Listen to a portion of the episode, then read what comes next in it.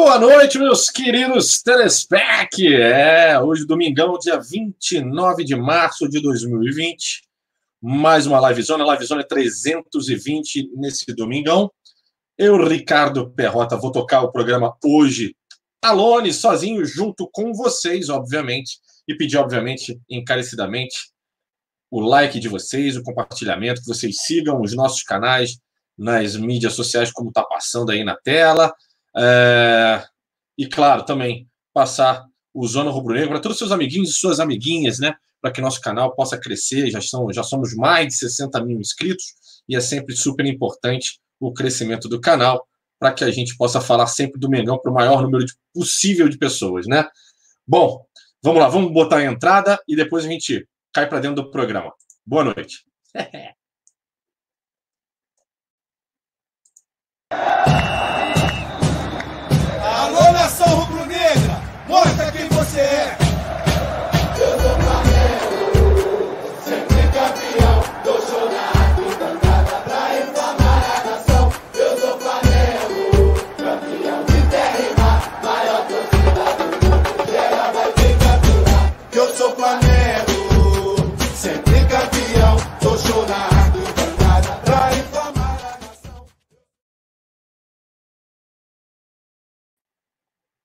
Fala, galera. Deu um baita problema técnico aqui, mas eu acho que eu tô, acho que eu tô de volta. Vocês estão me ouvindo bem? Tudo certo? Me deem um feedback porque caiu o programa na hora que eu botei a abertura. Então, cara, tô em pânico aqui se eu tô aparecendo para vocês ou não. Vamos ver, vamos ver aqui. Salve Perrota do Cleverton, Edilson Balbino, Perrota, meu presidente, o que é isso? O Rodrigo Buldig, né, que é membro do canal, obrigado, Tex Marx.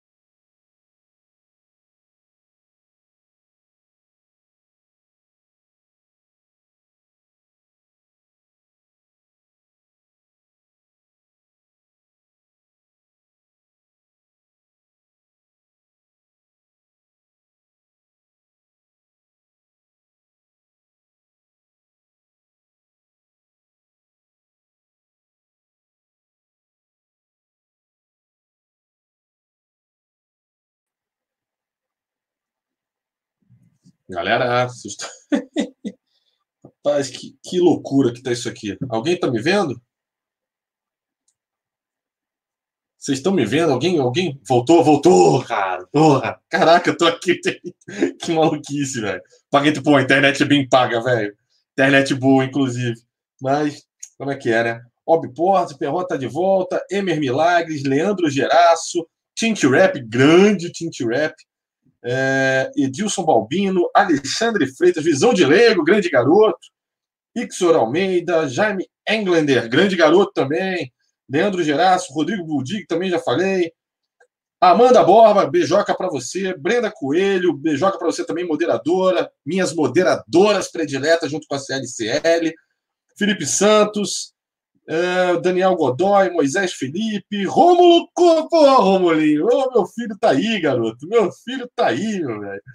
Tô, ó, tô sozinho hoje, então hoje a gente vai poder fazer um programa mais tranquilo, falando com vocês diretamente. Um salve para todos, a galera aí que tá dando um salve aí no chat. Edilson Balbino, a Brenda, que moral, hein? Jimmy Chara, é o time da Shakira, grande abraço, cara. É, vamos falar dos assuntos, né? A gente tem, eu consegui elencar alguns assuntos que eu julguei que são relativamente importantes, né? É, o primeiro que eu tinha, que eu elenquei, foi relacionado à janela de transações, né? Caso o mundo não estivesse passando pelo momento que está, a janela de transações estaria terminando basicamente essa semana, se não me engano, vocês podem até me corrigir, mas se não me engano, terminaria agora no dia. Primeiro no dia 2 de abril, não tenho certeza de mais. Eu sei que é no final de março, começo de abril, que termina a janela de transações.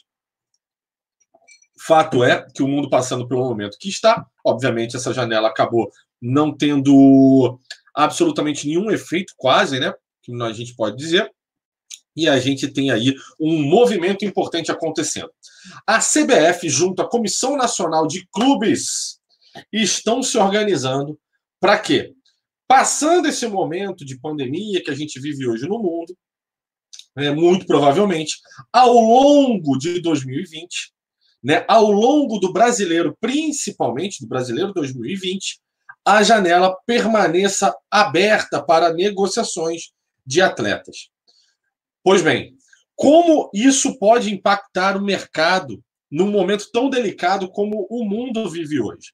Né? É, a questão é assim, a visão de leigo. Já já eu vou dar notícia para vocês com relação ao Rodrigão, tá? Mandar inclusive um abraço para ele, né? É, hoje é o programa era eu e ele e obviamente o Rodrigo está lá na luta, né? Contra essa essa doença desgracenta que está aí enchendo o nosso saco, né? Mas vamos lá. É, com relação, voltando à questão da notícia da janela de transações. Como isso pode impactar o mercado? Muito bem. Muitos clubes ao contrário até do próprio, da própria situação do Flamengo, e essa situação do Flamengo, mesmo assim, não é tão confortável quanto a gente imagina. Muitos clubes poderão, ao longo então de 2020, fazer transações com relação aos seus atletas, tanto de compra quanto de venda, principalmente de venda. Acredito eu que muitos clubes é, que estão com a corda no pescoço ou que estão muito perto de estar com a corda no pescoço. A gente não sabe por quanto tempo ainda é, principalmente no Brasil, é, vai perdurar esse momento delicado que a gente vem passando, né, de quarentena e por aí vai, né, de lockdown, né, de já, lojas fechadas, é, movimentação nas ruas, né, praticamente nenhuma e por aí vai. É, a gente não sabe o quanto isso ainda vai durar, né, principalmente da, da paralisação de todos os campeonatos, de todas as atividades, né, poderia dizer. Então, é, é, para muitos clubes, isso vai ser um baita desafio para muitos, inclusive, é, acredito eu, é, vai ser extremamente importante e necessário a venda né, de parte de atletas que compõem seus elencos.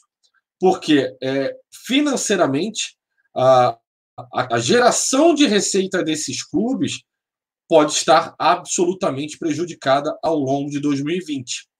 Sendo assim, né, muitos deles vão precisar dessas movimentações, se adequar né, à, à, à receita possível e à administração responsável, né, porque a gente tem que sempre lembrar, felizes são aqueles clubes que hoje têm uma administração relativamente responsável, né, tratando bem a questão financeira para que tenha um elenco equilibrado, as suas dependências, é, o seu mobiliário e por aí vai, né?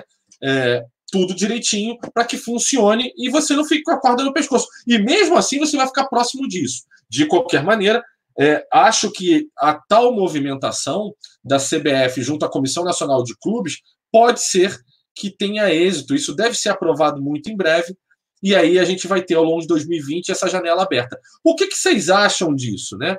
O que, que vocês acham que pode acontecer? Vocês acham que isso pode ser positivo, né? Não só para o futebol como um todo no Brasil, né? Mas também pode ser positivo para o Flamengo? Por que, que eu estou fazendo essa pergunta para vocês? Essa janela pode acontecer que clubes, alguns clubes necessitarão fazer venda de jogadores. Será que o Flamengo aí não consegue se dar bem? O Flamengo hoje tem uma situação, de certa maneira, um pouco mais confortável. Não quer dizer que esteja tranquila, mas é mais confortável.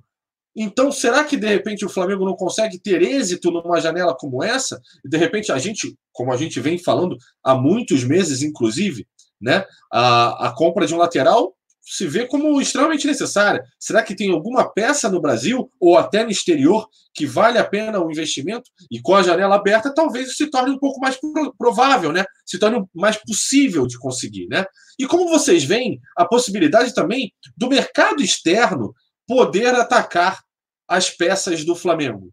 Por quê? Porque o Flamengo, embora tenha uma situação um pouco mais confortável, também poderá estar sujeito a investidas do mercado europeu. A gente tem hoje uma discrepância absolutamente enorme entre a moeda, o real, o euro e o dólar, e isso pode se tornar um fator bastante importante numa negociação que, de repente, um clube europeu venha querer fazer com jogadores é, do elenco do Mengão. Como é que vocês veem isso? Vou dar uma olhada aqui no chat para ver as perguntas e comentários de vocês relacionado a este assunto. Tomara que vocês estejam falando sobre esse assunto, né? Vamos lá. É, vamos ver, vamos ver. Tá engordando, Perrota? Cara, tô. Mano, eu tô comendo muito em casa. Mano, eu tô comendo demais. Eu não, e, e tem uma parada que eu tenho extrema dificuldade. Assim, minha esposa consegue malhar em casa, treinar, fazer uns treinamentos. Cara, eu não, eu não consigo, cara. Eu não tenho o menor saco para fazer em casa. Vamos lá. Uh, Bruno Vieira, Perrota contrataria Ma Marcinho. Marcinho? Não entendi. Eu não entendi. Bruno, manda de novo essa, essa, esse comentário porque eu não entendi. Uh, visão de leigo. Ao mesmo tempo que o Flamengo tem mais dinheiro, a conta dele também está mais alta. Verdade. Isso é verdade. Rafael Souza, fala, Nobre, será que o Fla fez jogo duro com a Globo porque contava com aporte de novo patrocínio? Não necessariamente, Rafael. Eu acho que a questão da negociação do Campeonato Carioca, ela se dá a partir do momento que o Flamengo, não só o Flamengo, alguns clubes, mas principalmente o Flamengo, percebeu que a Globo mesmo sendo detentora dos direitos das transmissões, detentora de grande parte, patrocinadora de grande parte dos campeonatos né, é, no Brasil, ela tinha uma receita que não condiz com a realidade do que ela investe no futebol brasileiro. Principalmente com relação ao Flamengo. Embora o Flamengo seja o maior investimento da Globo né, no Brasil, a, a conta verificando a receita da Globo com futebol e o que ela ganha através do próprio Flamengo, o que ela gera de receita através do próprio Flamengo, das suas transmissões, da sua audiência, da questão de publicidade e por aí vai, seus, e, e por aí, é, e por aí vai. Enfim, o Flamengo acordou e falou assim: peraí, cara, minha negociação não pode ser mais como era antigamente. Eu não posso aceitar absolutamente é, os 10, eu não lembro agora os valores, 10, 12 milhões pelo Campeonato Carioca eu quero muito mais. Porque eu sei que vocês têm e vocês ganham muito mais do que isso. Então, não necessariamente tem essa ligação, mas também pelo fato do Flamengo estar com as contas em dias, patrocinadores, patrocinadores que em 2020 tiveram um acréscimo de investimento e um cenário que demonstrava na época que existia um interesse de outros patrocinadores querendo entrar no Flamengo, isso pode ter ajudado um pouquinho do Flamengo subir um pouco no palco, tá? Uh, vamos lá, Rodrigo Araújo Martiliano, grande abraço para você. Uh, parará, parará, parará. Ah, Bruno Vieira, o que você acha do lateral direito do Botafogo, Massinho? Eu não, não sei quem é, cara. Esse, eu peço desculpas, Bruno, mas eu não conheço. É, eu não conheço esse, esse, esse lateral, tá? Eu vou estudar, prometo estudar, tá? Desculpa mesmo, peço desculpa com toda a humildade do mundo, tá bom? É, ah, o Dodge, é, Dodge, é. Flamengo vai faturar muito com alguns, como Arão, Gerson, Rodrigo Caio e Arrascaeta. Pode ser, no futuro pode ser, mas praticamente, vamos lá. Vamos pegar aqui: o Arão renovou, o Gerson tem contrato ainda longo, o Rodrigo Caio é um que ainda tem contrato por mais dois anos, e o Arrascaeta também por mais dois anos. Enfim, é, por enquanto, é, o que, faz, o que, você falou faz total sentido. É, Fernando Márcio, cara, do, do Alessandro, eu vou falar um pouco mais para frente, tá? Eu até botei no título da live de hoje os assuntos que eu elenquei e mais. E mais tem Calil, tem é, o, o, blogueiro lá do UOL que falou do Everton melhor que o Diego Alves, tem da Alessandro, tem Douglas Costa, a gente fala disso um pouquinho mais para frente, tá? Uh, Lucas Alves. Flamengo vai ter que vender peças para repor a perda dos, dos jogos. Na minha lista, eu venderia Lincoln Berrio, Hugo Moura e Lucas Silva. Boa, cara. É, e verdade. Flamengo provavelmente, como vai ter uma alguma, alguma perda, né? Com relação à sua receita, alguma decréscimo, né? Com relação à sua receita no ano de 2020, talvez, eu não digo com certeza, mas talvez seja necessária a venda de alguns jogadores, de algumas peças. Berrio e Pires da Mota, sempre bom lembrar, são talvez prioridades em negociações, tá? Desculpa, tem que beber, porque pô, vai falando, vai falando, vai ficando sem boca seca aqui. Então, Berrio e Pires da Mota são novidades, inclusive, não é tão novidade que estão para ser negociados, mas principalmente hoje eu vi uma live do, do Paparazzo Rubro Negro, junto com outro canal, eu esqueci o nome, na, Tamo Junto Nação, alguma coisa assim. Peço desculpa também. É, uma boa live que falava, inclusive, sobre isso, que os agentes é, do Berrio é, estão liberados para poderem negociar o jogador. Só que aí existem uma série de condições que o jogador e seus empresários impõem para que essa negociação aconteça, que vem é, sendo um empecilho para que a coisa aconteça, tá? É, parará, parará, manda um salve para Sete Lagoas de Minas Gerais, Adriano Campos, um grande abraço para você, cara. Deixa eu passar aqui o chat que eu dei uma paradinha. Uh, Vamos lá, Brenda Coelho. Tá, não tem nada não. Perrotinha pode até jantar se quiser, que é isso. Gabriel Lopes. Perrota, o que achou do Edmundo querendo pedir música do jogo retrô que passou no Sport TV? É, e foi um jogo de 97, se não me engano, né? O Vasco goleou o Flamengo. Eu tava no Maracanã, e por incrível que pareça, nessa, nessa época, eu era repórter e, e trabalhei nesse jogo, cara. E me deu um ódio nesse jogo, cara, porque o Flamengo começa melhor e depois ele perde a mão e o Vasco vai fazendo um gol atrás do outro. Foi um inferno esse jogo.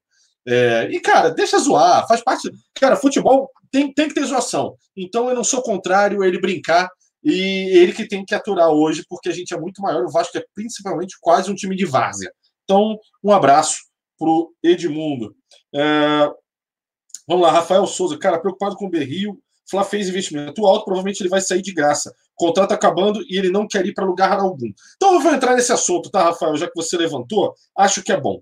Vamos lá. O Berrio e seus empresários, seus agentes, eles impõem, eu até anotei isso, eles impõem uma condição para essa negociação rolar. Por que, que e, você está coberto de razão, Rafael, que a questão é o seguinte: o contrato dele está chegando ao fim. Daqui a seis meses, precisamente, acho que nem seis meses mais, eu acho que em julho desse ano, ele já vai ter a condição é, de poder é, assinar um pré-contrato com outros times, de maneira a não ter multa mais para essa negociação. Né? Então o que acontece? Ele está jogando com o jogo que ele tem que jogar. Ele ganha um salário altíssimo no Flamengo. O Flamengo fez um investimento alto também com relação ao Orlando Berrio e ele impõe junto a, ele pede, né, junto aos seus agentes e empresários, seja lá como for, que em caso de contratação por no mínimo três anos de contrato e salário igual ou aproximadamente igual ao salário que ele ganha hoje no Flamengo. Ou seja, é muito difícil hoje um clube no Brasil que não esteja bem das pernas, ou que, como a gente já comumente conhece, o Flamengo, o Palmeiras, o Grêmio, pelo menos está é, tá equilibrado. É, deixa eu lembrar se tem algum, algum clube aqui que me lembre, que me lembre agora, que também esteja equilibrado, tão equilibrado quanto. Talvez o Atlético Paranaense seja um clube equilibrado, mas eu acho que é uma escala menor com relação ao investimento, né? É, o, e fora isso, acho que ninguém, tá todo mundo meio que acorda no pescoço. Então, é difícil o, o, o Berrio ter mercado, né? A não ser que exista realmente uma negociação com outro clube, mesmo que não tenha uma condição como Flamengo, Palmeiras, Grêmio e, e por aí vai, é, de poder fazer esse investimento. Então, acho pouco provável que essa negociação aconteça. Existe, desde ontem, uma possibilidade é, dele ir para o Santos. Né? Parece que o Gesualdo pediu a contratação do Berrio, é, mas aí a gente tem que ver se o Santos vai ter essa capacidade de cumprir com essas exigências. Até o pessoal aqui está botando é, o, Grêmio é verdade em menor quantidade, em menor escala, né? Inter, Atlético Mineiro. Cara, Inter está se recuperando. Atlético Mineiro. Atlético Mineiro é, é, é, um caso um pouco discutível. O Atlético Mineiro já esteve melhor. O Atlético Mineiro hoje é um clube que tem também suas contas e, e trabalha numa menor escala, porque também se perdeu ao longo do tempo, mas é, também não é uma situação periclitante, tá? É, enfim, Luiz Henrique Barreto, times que têm dinheiro para bancar o Berrio, tem nível técnico acima do futebol do colombiano. Também, isso também acho que é uma condição que é muito complicada para essa negociação. O Berrio, ele, embora seja um jogador que prometeu muito quando veio ao Flamengo, a gente esperava muito desse jogador, é, ele é um jogador que literalmente ele é muito abaixo é, do que se espera dele, né? Do que se tem a, a, a questão dele de, de, de qualidades que se todo mundo acha que ele é um jogador. Não, não é. Não é o jogador que todo mundo esperava. Né? Não, e principalmente depois de uma contusão seríssima que ele teve no Flamengo, né? E que deixou ele fora dos campos praticamente um ano, né? Ele teve para vocês terem ideia, ele teve a mesma contusão do Ronaldo Fenômeno.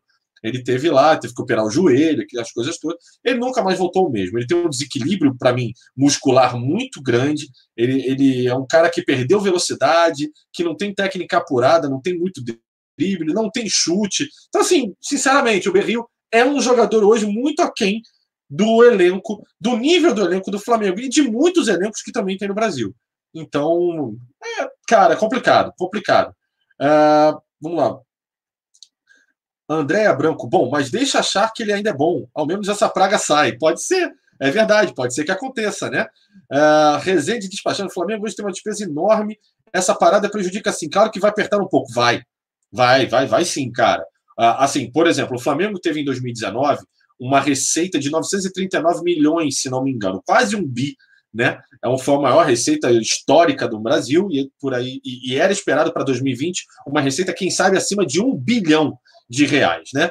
Com essa, com esse, esse essa doença desgraçada, né, com essa pandemia acontecendo do jeito que está acontecendo, e sem previsão de, de retorno do futebol ainda, embora tenha data aí de 21 de abril como uma data limite, a, gente não tem certeza se não vai ser necessário mais um período de quarentena, uma, postergar esse, essa data e por aí vai.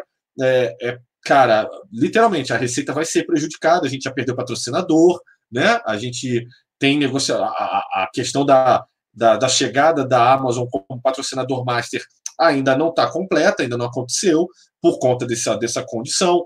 As negociações com o BS2 estão paradas também por conta disso. Tem muita coisa que envolve essa questão de grana no Flamengo esse ano, né? Então vamos esperar mais um pouco. Uh, vamos lá. Amanda Borba. Perrota vazou um documento do Ministério da Saúde que não prevê jogos de futebol até junho. Isso significa que terá jogos sem torcida até junho. Até junho. É, é cara, é possível. É, é, muito possível, Amanda. É muito possível que isso aconteça sim, tá? A gente, embora a gente ainda nem conheça, nem não esteja nem perto da situação de pico da doença aqui no Brasil. É, não sei como vai ser, sinceramente. É, literalmente, cada dia é um dia, a gente vai, vai lendo e tendo notícias, e, e acho que a questão das fake news e a questão da, da, da ideologia política atrapalha muito, porque as pessoas acabam misturando as coisas e bombardeando a gente de tanta informação, e muitas vezes assim, essas informações estão erradas, né? Então a gente tem que tomar, ter calma, é, ter cuidado com o que a gente está se alimentando de notícia, e, e isso pode postergar muito.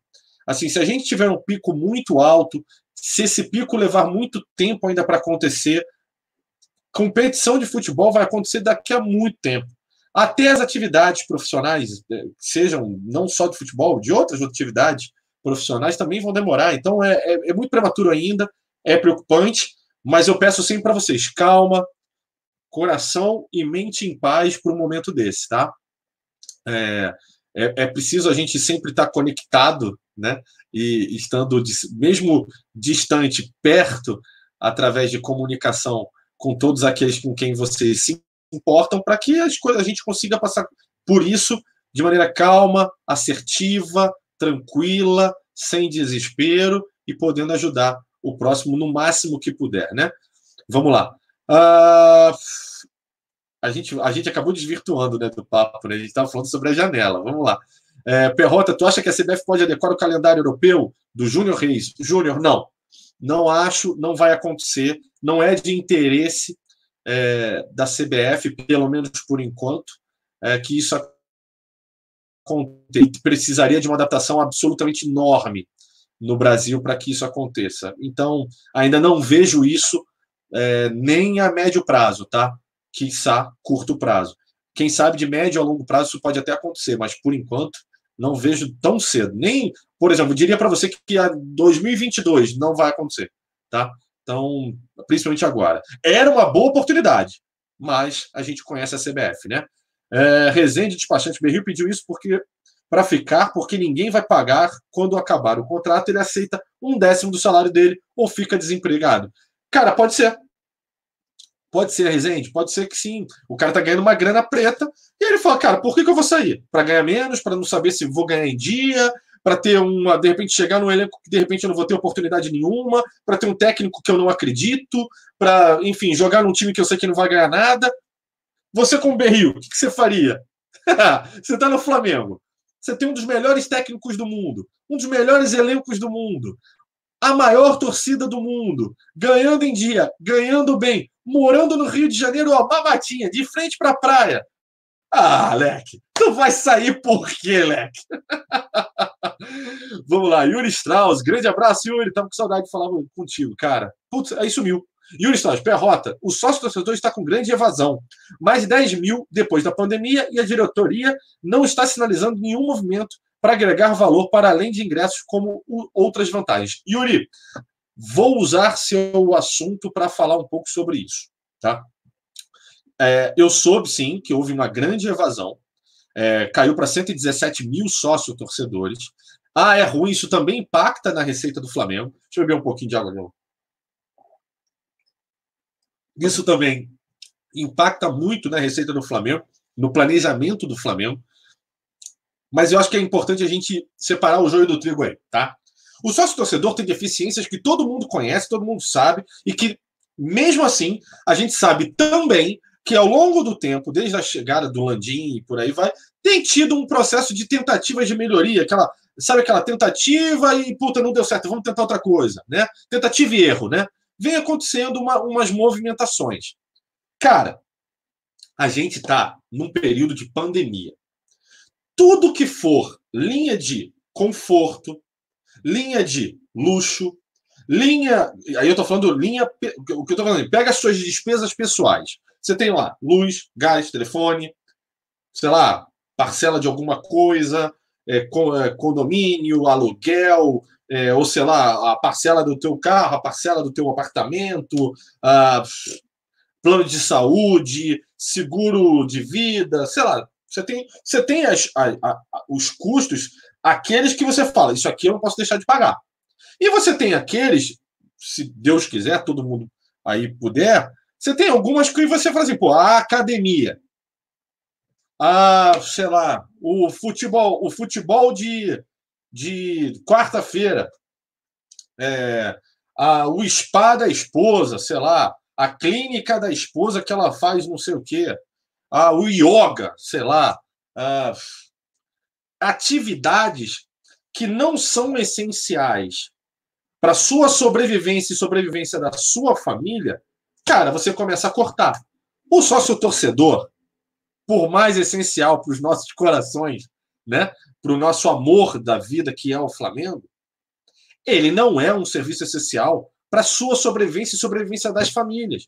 Então, aonde vai ter o corte? Vai no sócio torcedor. O cara pega lá, a sua, eu tenho X por mês que eu vou ganhar. E uma porrada de gente que eu conheço, uma penca de gente que eu conheço, que trabalha, que é funcionário, etc., já está com. Ó, minha mãe, por exemplo, salário negociado. A patroa dela chegou e falou: ó, mês que vem eu vou te pagar X no outro mês eu vou te pagar esse mesmo X e, cara, a gente vai analisar daqui a dois meses. Um monte de gente perdeu emprego. Então o cara tem aquele X ali, bicho, do mês. O que for X mais Y, ele vai cortar o Y, bicho. E se o Y tá lá, o sócio torcedor, o cara corta. A evasão faz sentido. Ah, o Flamengo fazer algum movimento para que essa evasão não aconteça. Cara, é um momento que literalmente o Flamengo pode negociar os valores redução de valor, para você ter uma manutenção do sócio torcedor? Pode. Pode até deve. Mas, cara, às vezes você, o, o, Flamengo olhou e falou: cara, eu não tenho o que fazer. Eu não posso fazer. E aí, ou pode ser que aconteça. E aí recupere, inclusive. Ligue para esses, entre em contato com, esse, com esses que cancelaram o seu sócio torcedor e falar: cara, volta, volta pelo preço tal, a gente já reduziu, avisa todo mundo, reduz os preços ao longo desse tempo, depois retoma. É um combinado. É, milhões de empresas estão renegociando todos os seus contratos para esse período. Então, faria sentido. Agora tem que realmente o Flamengo se posicionar com relação a isso. É um vacilinho? É. Pode ser trabalhado melhor? Pode. Mas a gente também tem que ver aonde a corda estoura. Entendeu? Se lá os caras estão falando, cara, eu não posso. Eu não posso. Eu não posso e não posso mexer. Às vezes a gente não sabe. É sempre bom a gente também ouvir o outro lado, né? Yuri, muito obrigado pelo seu comentário, pela sua pergunta, viu? Deixa eu dar uma passada aqui. Como é que está aqui o chat? Vamos voltar para o chat. Uh, Fernando Santos, isso é claro, o cara perdeu o emprego, como vai pagar o sócio torcedor? É isso aí, exatamente. Jonas Costa, o sistema vai quebrar. Calma.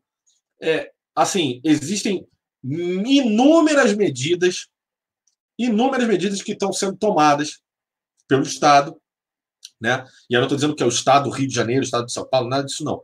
Tanto no, em, até em âmbito municipal, estadual e federal. Muitas, muitas medidas estão sendo tomadas que estão prometendo, de uma, alguma maneira, suavizar, pelo menos, o lado dos empresários, dos funcionários, e, e aí, em contrapartida, né, uma cadeia, né, funcionários, em alguns nichos de mercado também. Então, assim, cara, é uma situação periclitante, uma situação muito grave. Muita gente está perdendo emprego, muita gente está tendo seus salários reduzidos, posto em férias e um monte de coisa, né? Que a gente sabe que está acontecendo. Mas, ao mesmo tempo, tem, eh, pelo menos, tem alguns movimentos que estão é, de alguma maneira, suavizando a crise. Tá? Não quer dizer que a crise não vai acontecer. Sim, já estamos em crise, mas eu acho que é momentânea, ela é momentânea e vamos rezar, cara, vamos se juntar e ter esperança para que ela seja o mais rápido possível. O quão mais rápido for, mais a gente volta às atividades, mesmo com algumas, né, algumas cicatrizes aí da economia, acho que a gente consegue retomar é, e, e, a gente consegue aí ter um, uma condição melhor logo, logo, né? E para isso é sempre importante, fique em casa, quarentena, pensa no próximo, pensa em como isso pode passar mais rápido. Quanto mais tiver gente em casa, mais essa porcaria passa rápido. Ah, ah, vai ter Game Zona, Mauro Vitor? Cara, não sei.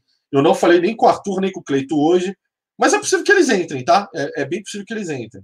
Ah, Eber MM, eles estão protelando muito essas medidas. Algumas já aconteceram e algumas ainda estão por vir, mas aí precisa ser, é, cara, precisa passar como sempre passa, Congresso, Senado e aí vai, né?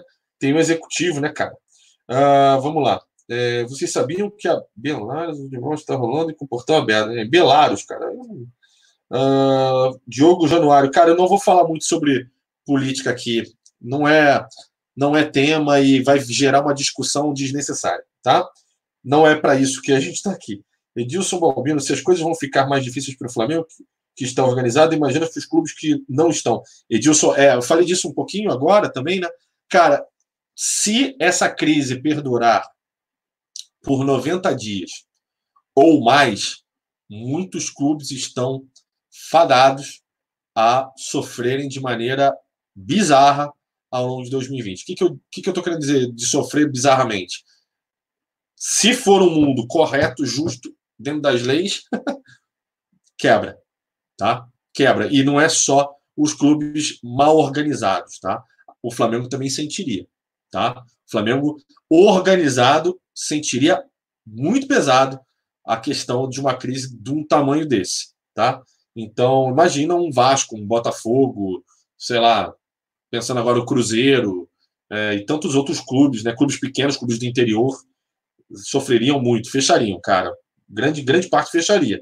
Se não houver, também, como sempre tem, uma mãozinha do Estado. Às vezes pode acontecer também para o clube, né? E olha que já tem muita mão, né? É, vamos lá, Coutinho CRF, grande abraço. É, Yuri Strauss, acredito que as partidas vão voltar aos poucos com portões fechados a partir de maio e junho. Deus te ouça, cara. Tomara. Agora, tem que ver se os jogadores também vão querer, né? Porque é arriscado. A grande verdade é essa. Eles não são super-heróis, né? A verdade é essa. Jonas Costa, peraí. Ainda bem que o Flamengo está saudável financeiramente. Imagina fosse o Flamengo de 2011. A gente estava ferrado. A gente estava ferrado sem dúvida alguma, tá? Uh, né, parará, deixa eu ver aqui. Acho que o Flamengo sentiria mais ainda pelos investimentos. Tá, BNMM, mas é preciso que o povo respeitar as recomendações da MS. Olha como está os Estados Unidos. É, e não só os Estados Unidos, olha como está o mundo, cara. Olha como é está a Europa, né? É, é um processo que, se você não respeitar, bicho, vai ser igualzinho no Brasil, né? Então é, é muito importante. Carolzita, beijoca para você. Zona Rubro Negro Perrota, na sua opinião, JJ fica ou sai? Vamos para esse assunto então. Vamos para o JJ, vamos para o Jorge Jesus. Cara, Jorge Jesus. A minha impre...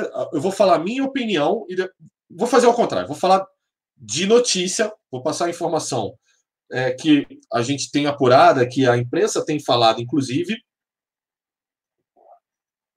e a minha opinião, tá? Parece, e a gente já sabia disso antes até do Jorge Jesus voltar para Portugal para ficar com seus parentes, seus familiares, parece é, que o empecilho continua sendo a questão salarial. A questão salarial, gente, é muito, é muito simples. O Jorge Jesus fez uma pedida é, salarial próxima a propostas ou sondagens, ou pelo menos uma ideia do que ele ganharia nos clubes portugueses, caso voltasse ao mercado europeu, principalmente para Portugal, que é onde ele tem mercado. Porto, Benfica. Né? Existiu uma mentira até é, há pouco tempo atrás de que o Benfica já estava fechado com ele, etc., falando de alguns valores, e, e, e esses valores são exatamente os valores que ele pediu é, ao Flamengo. Ele pensa com cabeça em euro, ele pensa com cabeça na Europa nessa questão financeira. Então, quando ele pede um salário, ele não pede um salário de um milhão de reais. Tá? Ele não fala em reais, ele fala em euros. Então, quando ele pede um salário para ele, a comissão técnica de aproximadamente 800 mil, e aí eu estou falando hipoteticamente, tá, gente? Não é informação agora de valor, tá? O valor, ele não foi divulgado, muita gente sabe, e acho que não, não cabe a gente aqui ficar falando de valor, o número, mas vamos pensar, hipoteticamente, que ele pediu um milhão de euros mês para ele a comissão técnica. É, isso, com a discrepância, né, desvalorização do real, num momento principalmente de crise no mundo inteiro, como tem acontecido, se torna, inviabiliza a negociação. Então, a, a, a pedida dele é alta, o Flamengo sabe qual é a pedida e vem negociando a questão da taxa, da, como é que eu posso dizer, do câmbio do euro, tá? Para que tente chegar a um fim de negociação. Ou seja, ah, eu pedi 200 mil euros. Né, na época que eu pedi 200 mil euros, o euro no Brasil estava 4 reais. Muito bem. Beleza. Isso dá 1 milhão e 200. Muito bem. Bacana. Então, 1 milhão e 200 por mês para ele a comissão técnica. Só que agora, o euro está 6. E aí já é outra grana, bicho. É completamente diferente. Então, o que, que o Flamengo está tentando? Fixar o câmbio, tendo uma ressalva para que, em caso de o câmbio caia do euro, por exemplo, para uma taxa. Ah, vamos combinar que seja R$ reais o câmbio. Se amanhã o euro cai para 3,15, eu vou manter os quatro. Não tem, fica tranquilo, Jorge fique tranquilo, não vai, não vamos te sacanear, tá? Mas que se o euro for para oito reais, vai ser mantido os quatro até o fim do contrato. E aí uma prorrogação, pelo menos até o fim de 2021, que é o fim do mandato do, do, do caramba, do Landim. Quase esqueci o nome do Landim. É, então, assim, essa negociação está sendo negociada nesses termos, tá? Uh, minha opinião, Agora eu vou para minha opinião com relação ao Jorge Jesus. É, que a questão é o seguinte: o Jorge Jesus fica se ele quiser. A, a, a impressão que eu tenho é essa. Porque o Flamengo vai chegar próximo do valor que ele quer. Não vai chegar no valor que ele quer. Tá? Não vai porque não tem, não tem como chegar no valor que ele quer. Então, como o Jorge Jesus fica no Flamengo? Ele aceitando essa condição do Flamengo. Tão simples quanto isso.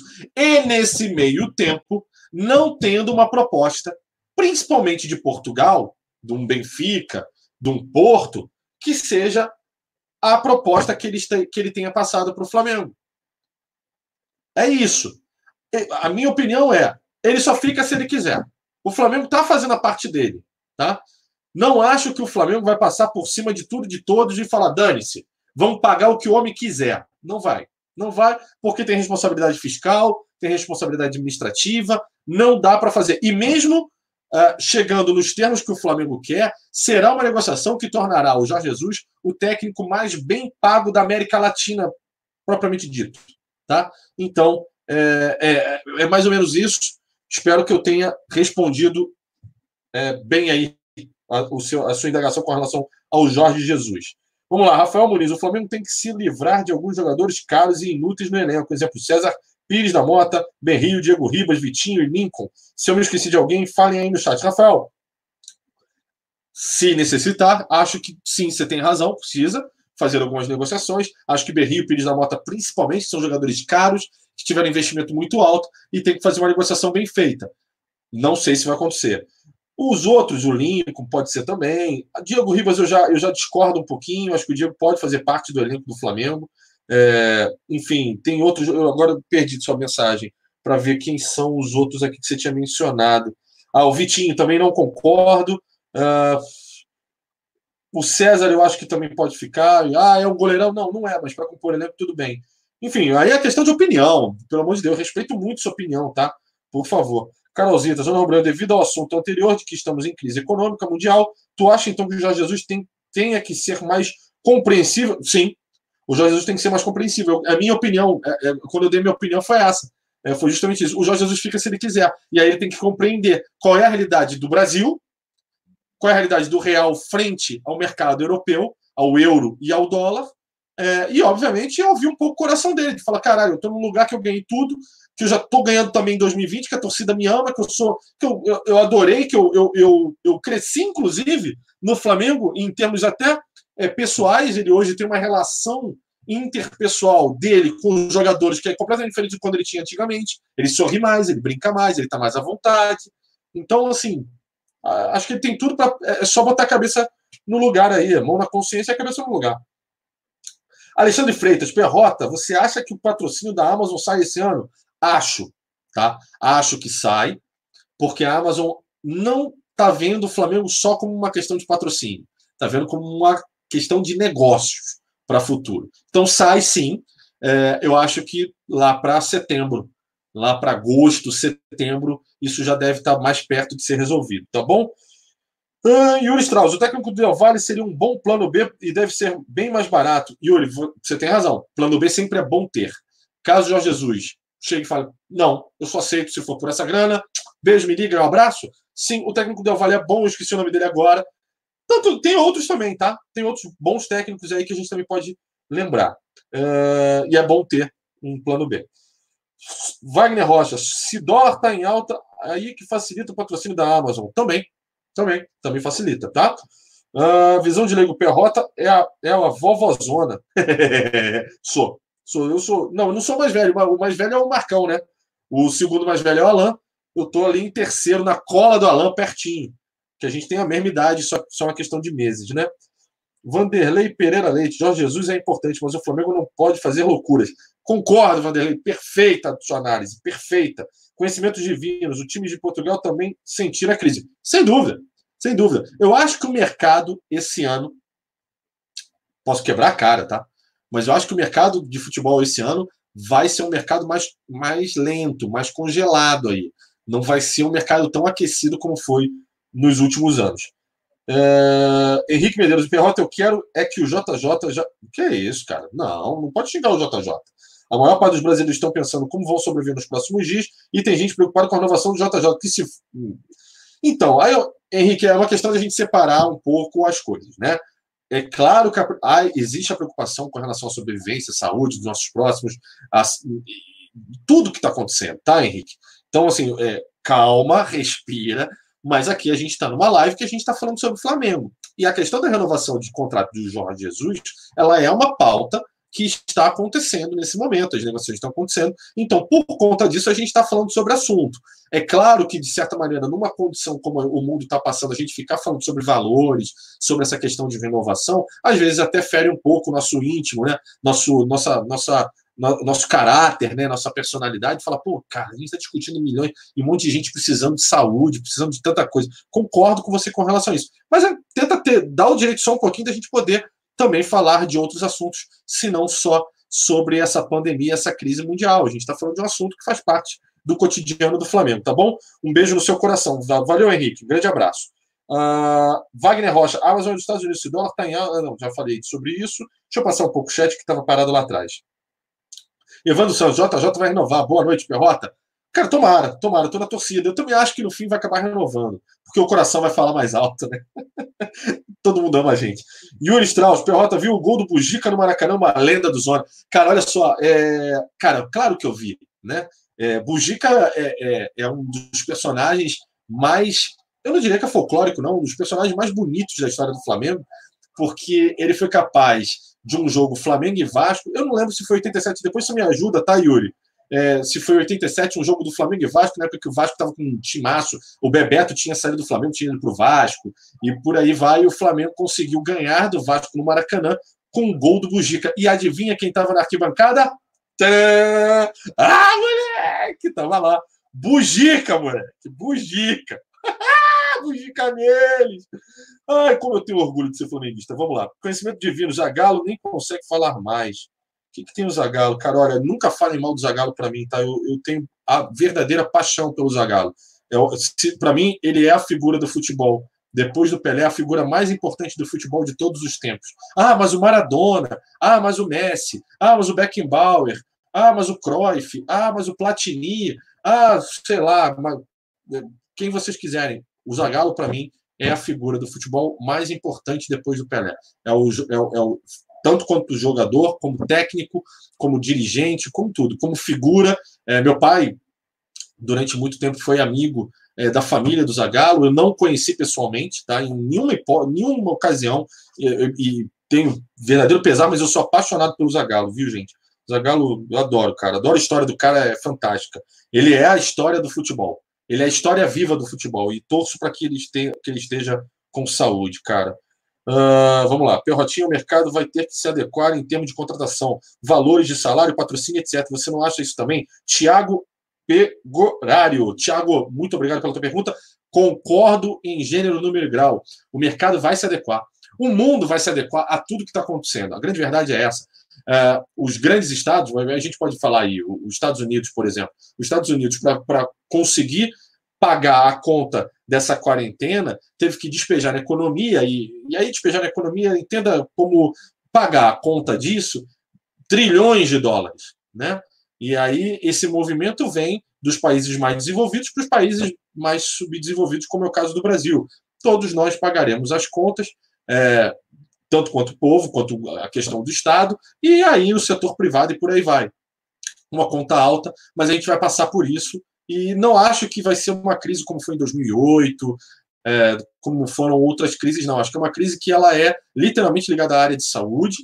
É, e, e, obviamente, por conta da quarentena, ela acaba impactando muito na questão econômica, mas depois se recupera. Com algumas cicatrizes, mas se recupera, e acho que até se recupera de, de maneira rápida, tá? Não acho que demore tanto, não acho que vai ser a longo prazo, ah, um ano, dois anos. Acho que se recupera em seis meses, três, seis meses, tá? Mas vai doer, vai doer um pouquinho, faz parte, cara. E aí, todo mundo vai ter que se adaptar. E já está se adaptando. As empresas estão se adaptando. Todas elas estão se readequando financeiramente é, e revendo seus planejamentos para poder passar por isso, né? Vamos lá, Perrota, chama a galera no chat para participar, igual o Cleiton fez uma vez, foi demais, até participei.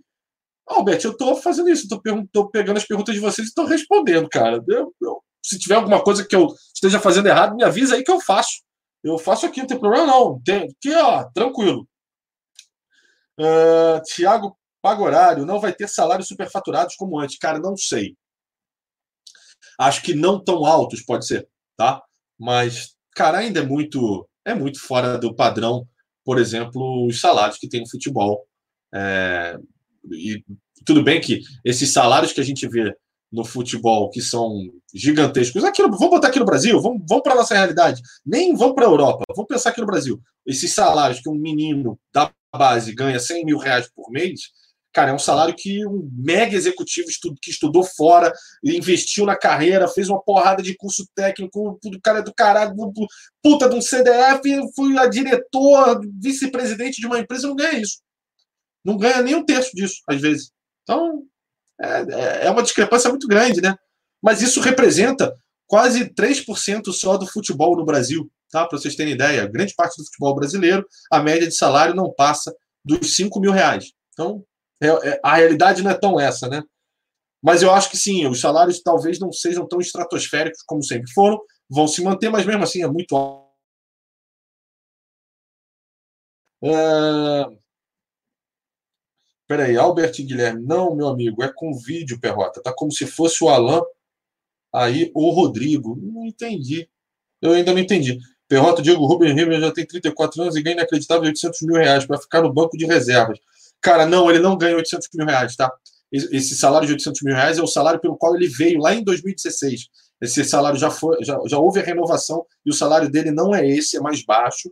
O que o, o Diego tem para compensar essa, essa redução salarial que ele acabou tendo, de proposta de continuar no Flamengo, é, é que ele tem um. Não é, não, é, não é a questão da luva, ele tem uma questão de contrato de imagem. Você pode perceber que quase todas as campanhas do Flamengo têm o Diego.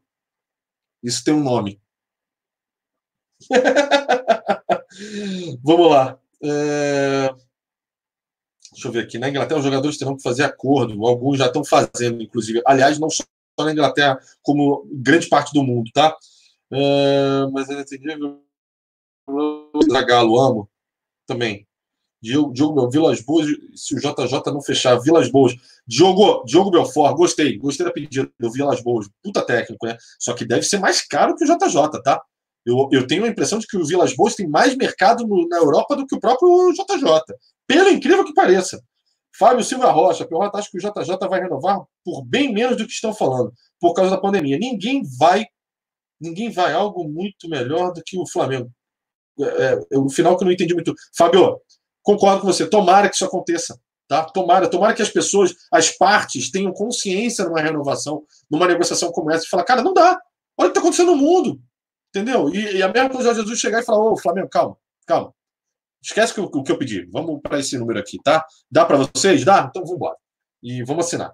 E aí, de repente, vai ser uma, um contrato menor. Ah, vamos até o final de dezembro. Aí, em dezembro, a gente vê como é que estão as coisas e a gente renegocia para eu continuar até 2021. É uma condição que eu aceitaria. Maurício Soares. Perrota, eu acho muita hipocrisia do sistema de saúde porque só fizeram esse alarde por causa desse vírus que mata sim, mas não matou mais que a fome durante esses anos. Queria saber a sua opinião sobre. Maurício, isso é uma questão é, de, de, é um assunto mais de saúde, né? É, e que eu não posso opinar porque eu não sou um profissional de saúde. Eu não sou um profissional público, não sou um profissional de saúde, eu não tenho os dados, as estatísticas nas mãos para poder discutir isso com você de maneira confortável e correta.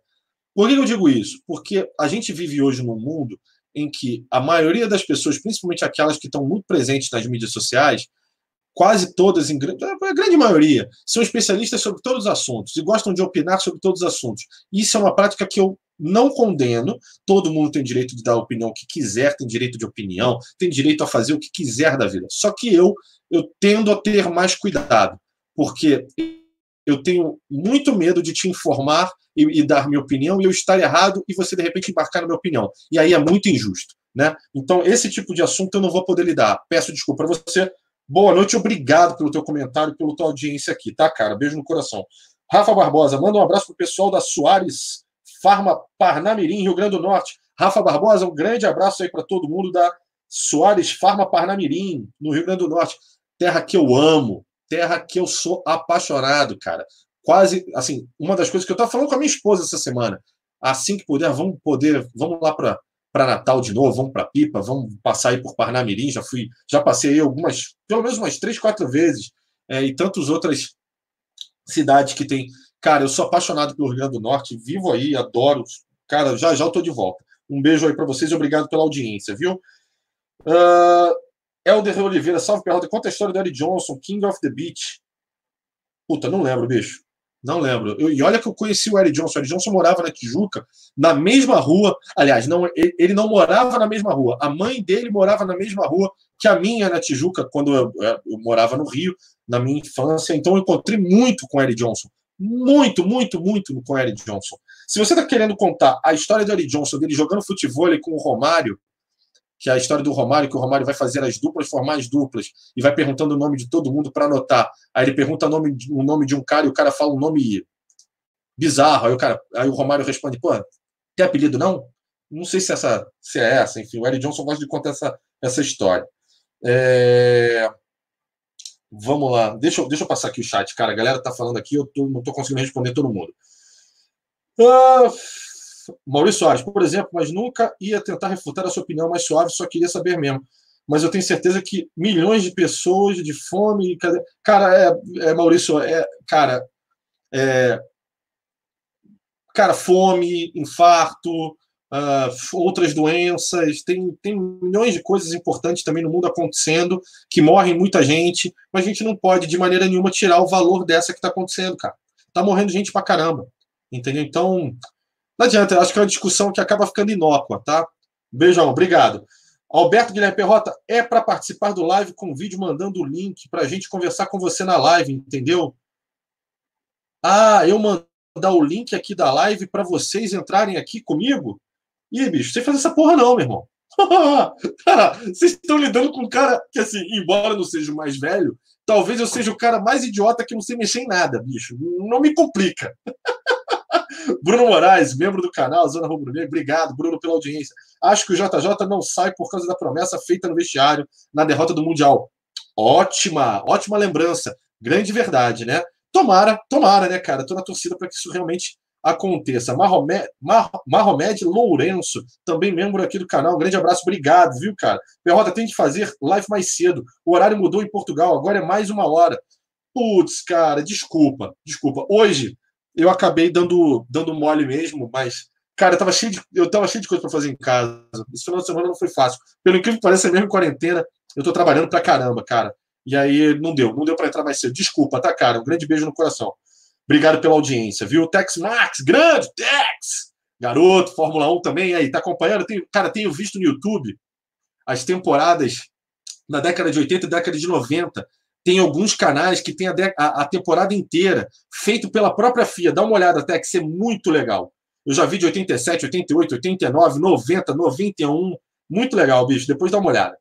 Thiago Pinto, Matheus Apolinário, tinham bloqueado ali no chat, não sei porquê. Ih, bicho, eu não sei desbloquear, não. Vou ter que pedir pro. Manda para mim, depois via WhatsApp, que eu peço para o Cleito desbloquear. Rafael Machado, eu sou a favor dos clubes se não reunirem e reduzirem os salários. Quase todas as empresas de recessão estão diminuindo o salário. Rafael, verdade. Mas clube, para se juntar, amigo, difícil no Brasil, mas concordo contigo. José Walter Silva Costa Perrota, vem aqui no Santarém, Pará, será meu convidado para comer um bom peixe. José Walter, vou dizer um negócio para você. Cara, sabe onde eu estaria? Hoje é dia 29 de março. Eu estaria voltando. Não, hoje é domingo. Eu teria, eu teria voltado ontem. Eu tinha uma viagem marcada no dia 20 de março para ir a Manaus, eu ia ficar em Manaus quatro dias, por aí. Ia passar por aí e ia voltar dia 28 de março. Olha aí, cara, mas prometo, em breve, em breve estarei por aí. Eu vou, eu vou muito à região norte do país. Eu conheço bem, amo, amo de paixão. É, e, cara, guarda meu lugarzinho para a gente comer um, um peixão aí, comer um tacacá, um, enfim, Cara, sou apaixonado, apaixonado, apaixonado. A única coisa que eu sou muito apaixonado, cara, por incrível que pareça, porque eu tô morando em São Paulo há muito tempo, é o calor, meu irmão. Puta, meu irmão. Cara, que calor que faz aí, velho. Grande abraço, obrigado pela audiência, viu, cara? Ah, vamos lá. Everton Rosendo, Perrotinho, os valores do futebol estavam em um patamar surreal. Acho que os valores voltarão a uma realidade do mundo real. Cara, verdade, mas é que essa realidade ela não é comparada a nós, réis mortais, né? a gente rala pra cacete pra ganhar uma, uma graninha, né? E quando a gente ganha uma graninha, cara, não é nem um terço do que esses caras ganham, bicho. Mais, alguém aqui no chat já se imaginou ganhando 800 mil reais por mês para jogar bola, velho? Ah, claro que tem, pelo amor de Deus. Os caras também têm um, um ônus na carreira, né? Os caras não vêm a família, não tem sábado e domingo, é, tá sempre em concentração, se contunde pra cacete. Vai lá operar o joelho. Eu já operei o joelho. Vai lá operar o joelho três vezes. Tornozelo, quebra-braço, cabeça abrindo, nariz quebrando, é, bicho, torcida querendo te dar porrada, é, nego que encosta em tu para te roubar dinheiro, porque tem muito. Onde se ganha muito dinheiro também tem muito amigo, tem muito amigo. Então, assim, cara, é complicado, né? Também tem, tem seu ônus também. Mas, cara, ganha muita grana, né? Vamos lá. É... Carolzinha, verdade, muito calor aqui. O, cara, o Corona pira. Carolzita, você é do Pará? Você é de Manaus? Você é da onde? Depois diz aí. Felipe Paulino, não, cara, o Pacu não. Esses caras são uma, cara, não dá, é uma e vai embora, vai com tudo. É, Black Wolf, mas vale a pena. Felipe Paulino, o Perrota tá doido para tipo, para, de, de química. Você acha que o Arsenal pode desistir do Pablo Mari por causa da crise? Abraço de Ohio, Estados Unidos. Cara, grande abraço, obrigado pela audiência de vocês aí, diretamente dos Estados Unidos, cara. Eu não acho que haverá a desistência da contratação do Pablo Mari, tá? embora eu adoraria, rezaria pela volta dele. Para mim, zagueiraço, zagueiraço, espetacular, queria muito que ele voltasse. Mas não vai acontecer, tá? É, ele vai ter uma barca no Arsenal, já foi divulgada, inclusive. Nessa barca constam cinco jogadores, eu não vou lembrar o nome deles dos cinco agora, até porque tem uns nomes super complicados. Se o Rodrigão Bigode tivesse aqui, ele ia lembrar. Mas o Pablo Mari não faz parte dessa barca. Tá? Ah, ainda falta o Arsenal pagar o Flamengo? Falta, falta sim. Tá? E por um lado é bom, né? O euro está tá aumentando, né? Então o Flamengo vai ganhar mais dinheiro ainda com essa negociação. É, mas ela, eu acho que o Pablo Mari não volta, porque o Pablo Mari, conven, Pablo Mari convenceu o Arsenal de que é um baita zagueiro. E é mesmo, né? Difícil. Mas vamos ver. É... Cadê? Gastaram muito dinheiro, vão, vão comprar o Maria. Atleta, o técnico, não, não entendi. Denis de Gualberto, Rodrigo Caio que o diga, já foi remendado um monte de vezes. É verdade, cara, Denis. Verdade. Yuri Strauss, essa grana que vai entrar do Mari será um alento nesse tempo de crise. Sim, não só dele, tá? Mari, do. Caramba, do Reinier.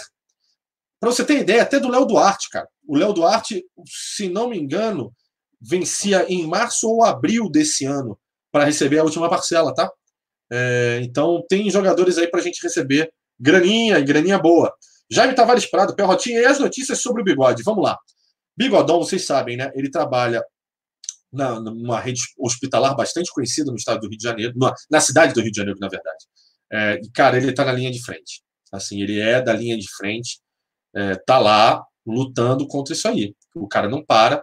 É, Para vocês terem ideia, a, a, última vez que eu falei com o Rodrigão, eu falei assim, é, que ele falou, cara, galera, me desculpa, eu não vou poder participar dos programas agora, vocês sabem onde é que eu tô, o que, que eu tô passando. E, uh, e o cara, a minha única pergunta para o Rodrigo foi, Rodrigo, como é que você tá em relacionado, relacionado à questão psicológica? Porque na questão física a gente sabe que o Rodrigo é um monstro, garoto novo, forte, aguenta, entendeu? Aguenta porrada, meu irmão. Vai aguentar. Agora, o que, o que é foda é você trabalhar num ambiente hospitalar numa época de crise, numa época de pandemia, e que você está ali lidando, né, literalmente com o que há de pior, né? Não é o que há de pior, mas é, você está lidando com morte. Você está lidando com doença, você está lidando com, com as pessoas com, passando mal, muito mal, né? E, e, e, no risco, principalmente, de você pegar e de você, principalmente, espalhar isso. Então, assim, é uma condição muito complicada. E ele falou, cara, eu tô firme. Eu, eu falei, é isso que é importante. Cara, qualquer coisa, você sabe que tem aqui os, o, todos os seus parceiros aqui do Zona Rubro Negro para poder falar. E, é claro, a audiência também, né? É, de vocês. Então, se vocês puderem dar força pro Rodrigão, tem lá o Twitter dele. É, mandem força para ele. O cara tá lá, o cara tá na luta, bicho. Ele é um que tá literalmente na linha de frente. Eu espero que esteja tudo bem com ele. É, porra, toda a energia positiva do mundo é, para que Papai do Céu abençoe muito e ele consiga fazer o melhor trabalho para que dê tudo certo e ele saia dessa também, né? Sem menores problemas, né? Porque não é fácil, né? Não é fácil. Vamos lá. É, deixa eu passar aqui um pouquinho mais para frente. A galera botando Força Bigode, bacana. Seria uma hashtag legal para a gente mandar para ele, mas sempre explicando: olha, ele não está doente, pelo menos a gente não tem notícia disso, mas ele está lá ajudando todo mundo, né? É, Tiago Guzo, Perrota já foi repórter de rádio? Já, já. Meu, meu início de carreira foi na Rádio Globo. É, mas foi muito curta, tá? Foi absolutamente curta, cara. Não durou nem três meses. e depois eu fui para jornal. É, eu trabalhei muitos anos em jornal, é, até 2007 para 2008. Aí eu larguei o jornalismo e fui para a área de publicidade. Vamos lá, Rodrigo Araújo Martiliano, grande abraço, cara. Likes, pessoal, inscrevam-se no canal e participem do sorteio do manto rumo aos 70 mil. É isso aí, cara. Porra, Rodrigo, aí, tu é o cara, meu irmão. Tu é o cara. Obrigado, bicho, obrigado. É o que eu sempre falo aqui, a gente.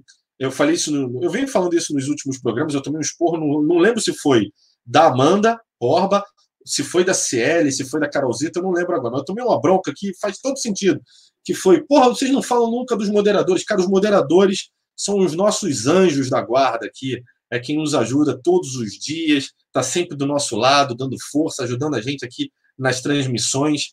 Então, um beijo no coração de todos vocês. E, por favor, nos ajudem aí com os likes, né? Nos ajudem aí a, a, a, a bater esses 70 mil inscritos aí no canal. Até porque a gente vai fazer o sorteio da camisa oficial do Mengão, igual essa aqui, ó. Pode ser igualzinha essa aqui para vocês, tá?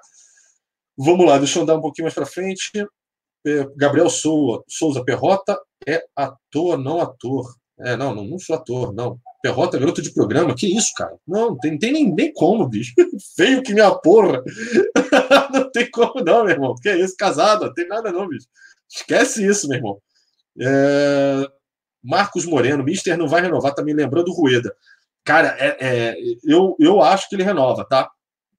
E a história do Rueda é uma história bem complicada, vocês lembram? O Rueda, depois deu entrevista falando assim: não, eu ia renovar. Quem não quis renovar foi o Flamengo. Lembre-se disso. Né? Mas, enfim, tinha lá a proposta do Chile. Enfim, aí é história, né? A gente nunca sabe, fica ouvindo um monte de versão, a gente nunca sabe qual é a verdadeira. Matheus Vieira, membro do canal, Rodrigo é médico? Não, ele não é médico ele trabalha no hospital, se não me engano, na parte de enfermagem, tá? É, de ambulatório, enfermagem, alguma coisa assim. Eu não sei exatamente qual é a função dele. Ele não é enfermeiro também, não. Mas ele trabalha, acho que auxiliando o corpo de enfermeiros.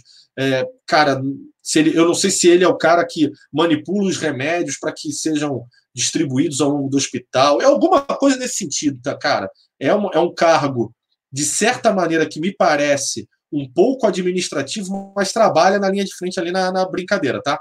Então ele está sempre em contato. Para você ter ideia, a gente teve a notícia que na equipe dele teve gente que pegou, tá? Então ele estava bem preocupado, ele não estava voltando mais para casa, porque ele mesmo se isolou com medo de estar e de não espalhar para a família dele. Então imaginem o que o cara está passando, tá? É, não tá fácil, mas a gente está aqui monitorando e estando perto dele e passando energia positiva. Se vocês puderem, façam o mesmo, tá? Mas sempre lembrando, não há nenhuma notícia de que o Rodrigo esteja doente, não tem nada disso. Então, cuidado aí para vocês divulgarem. A gente já está num momento que está uma porrada de fake news, um monte de gente inventando coisa, saindo na porrada e no tapa por tudo. Menos, tá bom? Uh, vamos lá. Uh, o Romulo, o Romulo sabe, falou que é o farmacêutico do hospital. Pode ser, eu, eu, eu literalmente eu não sei qual é a, qual é a exata função dele, por incrível que pareça, Rômulo. Tomara que isso esteja certo. É, bigode é ídolo, é, pra caralho, meu irmão. Bigode é muito ídolo. Muito ídolo mesmo. Um cara muito nota 10, velho. O bigode já, cara, várias vezes quando eu tava no Rio, e eu, eu, moro em São Paulo, né? As poucas vezes que eu ia, fui pro Rio, na época do outro canal, cara, o Rodrigão saía de casa, ele mora bem longe é, de, onde eu, de onde eu tenho casa no Rio de Janeiro, ia lá pra gente bater papo e ficou cara, noites e madrugadas comigo batendo papo, a gente trocando ideia de o que, que a gente faria, do que, que pode ser melhor e etc. O Rodrigo é muito foda, muito foda. É um dos caras mais legais que, que eu conheço. Uh, Dudu Brito, Rueda de volta era uma boa? Cara, eu não acho Rueda ruim, não, hein? Não acho Rueda ruim, não. Mas eu quero que o JJ continue. Visão de leigo. Bruno, grande abraço, Visão. É, Breno de Paula, bigode deve consumir altas drogas permitidas. Que isso, Breno? é, eu vou ficar quieto. Não só ele, como eu também. Vamos lá. José de Queiroz. Perrota, você trabalhou na Rádio Globo em que ano? Caraca, brother, eu estava na faculdade. Eu estava na faculdade 2001. 2001? Dois, é, 99, 2000, 2001, acho que foi 2001 ou 2002, tá? Foi uma passagem muito rápida, fiz um estágio e eu não fiquei porque eu, eu tive propostas para ir para jornal e, e aí eu fui para outros, eu fui para o Lance, também fiquei muito pouco, porque aí eu consegui uma vaga num dos maiores jornais do país, aí eu fui para esse jornal e dali fui andando.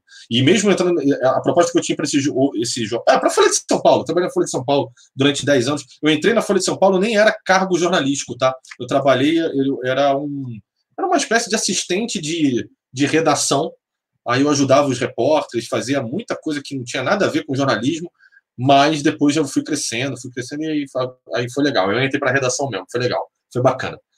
Você tem mais. Dudu Brito, Perrota, você tem mais de 35 anos? Muito mais! Muito mais! Tô velho, cara, que merda.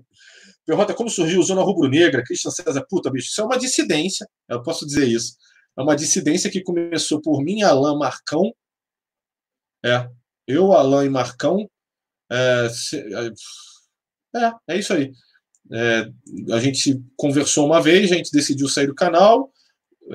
Do canal que a gente trabalhava anteriormente, e a gente conversou com os outros integrantes sobre a nossa saída, e aí eles também acabaram saindo, e aí depois de algum tempo da gente, porque a gente mantinha o contato diário, falando sobre Flamengo e por aí vai, e aí a gente fez uma live, eu, Alan, Marcão e Cleito. A gente fez uma live de brincadeira, e aí deu uma baita audiência. E todo mundo pedindo para a gente voltar, Aí a gente resolveu fazer o, o canal de novo. É, vamos lá.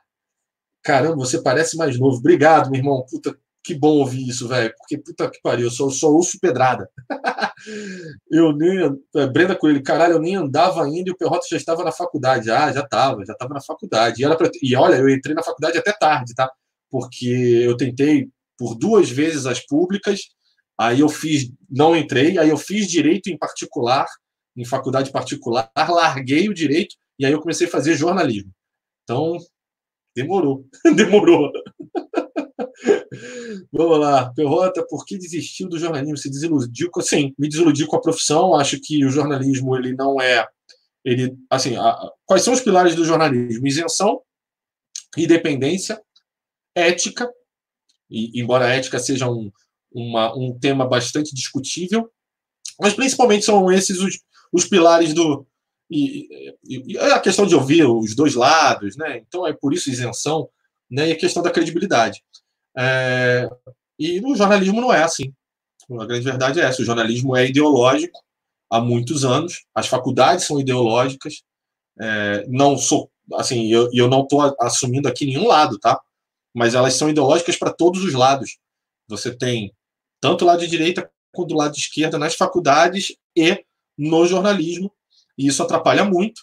É, eu acho que o jornalismo ele, ele, ele se presta a um papel hoje que tem laços comerciais, e, e eu vi isso tudo acontecendo, e eu falei, me desiludi, falei, não quero mais isso.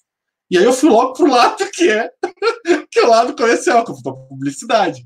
Eu falei, bom, se é para se vender, vamos se vender mesmo, vamos ser puta, entendeu? Aí, e aí pronto, cara, eu Aí eu fui pro lado da publicidade, estou no lado da, da, publicidade desde 2007 ou 2008 até hoje, né? Então eu trabalho com publicidade e não me arrependo não. É, eu, eu, eu, eu, lamento muito, principalmente agora, o, o, o, momento do jornalismo brasileiro, acho que nem brasileiro, acho que mundial é muito ruim, é, é, é bem vergonhoso. Ah, para, para, para, para, para, para. Perrota tem cara de 37 anos, obrigado, ó, portos. Alexandre, jornalismo não tem nada de isenção, é muito dito aí. É interesse político, interesse comercial, interesse ideológico e por aí vai. É, é, então, assim, em vez de chegar e falar. Se, quer ver uma coisa? Se os jornais ou as revistas ou os jornalistas disserem assim, cara, eu assumo que eu sou isso, isso e isso, e eu sempre vou falar com esse viés. Ele vai ter o público dele. Então, basicamente é isso aqui. A gente tem um canal aqui chamado Zona Rubro Negra e a gente fala para rubro-negros nós temos um viés rubro-negro. Eu faço conteúdo para vocês, rubro-negros e simpatizantes do Flamengo. É um viés, né? Se eles fizessem isso, talvez o jornalismo melhorasse de qualidade. O público não ficaria tão perdido. E, e principalmente a minha preocupação é com as classes C, D, E, F, G, H, I, J, K. Porque o cara vai lá na, na seja lá qual canal, jornal, revista, ou seja lá, e ele fala tudo que ele acha, e aí, infelizmente, por a gente ter. É, pode soar arrogante, mas não é, não é minha intenção, mas a gente tem uma educação no Brasil que ela é, é complicada, né? Ela não chega para todo mundo e a qualidade dela não é tão boa. Então, para classes, infelizmente, que, é, que não tem tanto acesso à educação, acaba acontecendo muitas vezes de ser é, iludido por pessoas de má intenção. A, a verdade é essa. Enfim, é, uma, é a história do Brasil, meu amigo. É uma bosta. Né? A gente tem que viver aí, sim. Perrota, você é de humanas? Já fui. Perrota e o Renato Gaúcho seriam um bom pro plano B? Cara, não acho que. Assim, eu, eu, eu, eu sei do ódio que a torcida do Flamengo tem do Renato Gaúcho depois que ele disse não, né? Depois que ele não veio quando o Landim tava, era candidato e prometia que traria ele. Cara, eu acho que o Renato um dia vai ser técnico do Flamengo e quando for, o Flamengo vai ganhar muito. Que o Renato é a cara do Flamengo. Para quem é velhinho, como eu, e viu o Renato como jogador, tem ele como ídolo, inclusive. O Renato é um. Cara, o Renato participou de grandes times do Flamengo e fez partidas memoráveis. Perrota e o Tigu, não tem como ele vir para o Zona? Tem, e a gente está organizando isso. A gente teve, se não me engano, na semana passada, na segunda-feira, o Tigu participou, inclusive, tá? Então, não só o Tigu como o Pet, a gente está organizando deles participarem mais. Não sei se eles vão se tornar membros do canal, é, apresentadores fixos do canal. Isso é uma coisa que a gente está negociando. Mas é possível sim que isso aconteça muito em breve, tá? Perrota e a lateral direita. e aí eu te devolvo, Dudu Brito. E a lateral direita, Dudu? Puta que eu cadê essa lateral direita, meu irmão? Que não chega, velho. Tá difícil, cara, tá difícil. Mas agora o mercado tá parado. Então é difícil agora a gente fazer qualquer tipo de previsão de quando vai chegar um bom lateral direito aí. Parece que o Flamengo fez sondagem em algum argentino, tem outras sondagens, apareceu o Douglas. É, é prematuro ainda dizer, tá tudo parado.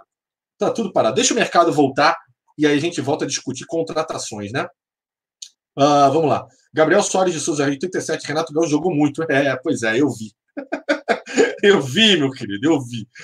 Ah, Lúcio, Cláudio e Monteiro. Monteiro, o Renato jogou muito no Flamengo, mas essa dele dizer não complicou. Pois é, a torcida do Flamengo ficou bem puta. E eu também fiquei puto. Vai ser difícil para ele, mas calma, calma que um dia essas coisas mudam. Uh, Breno, seu Perrotinha, hipoteticamente, se o JJ não ficar, você acha que o Miguel Lanrão Ramírez, que é o, o do Independente Del Vale, né? Seria uma boa opção? Isso, técnico Del Vale. Na minha opinião, é melhor que o Renato Gaúcho. Cara, não sei se ele é melhor do que o Renato Gaúcho, não, cara.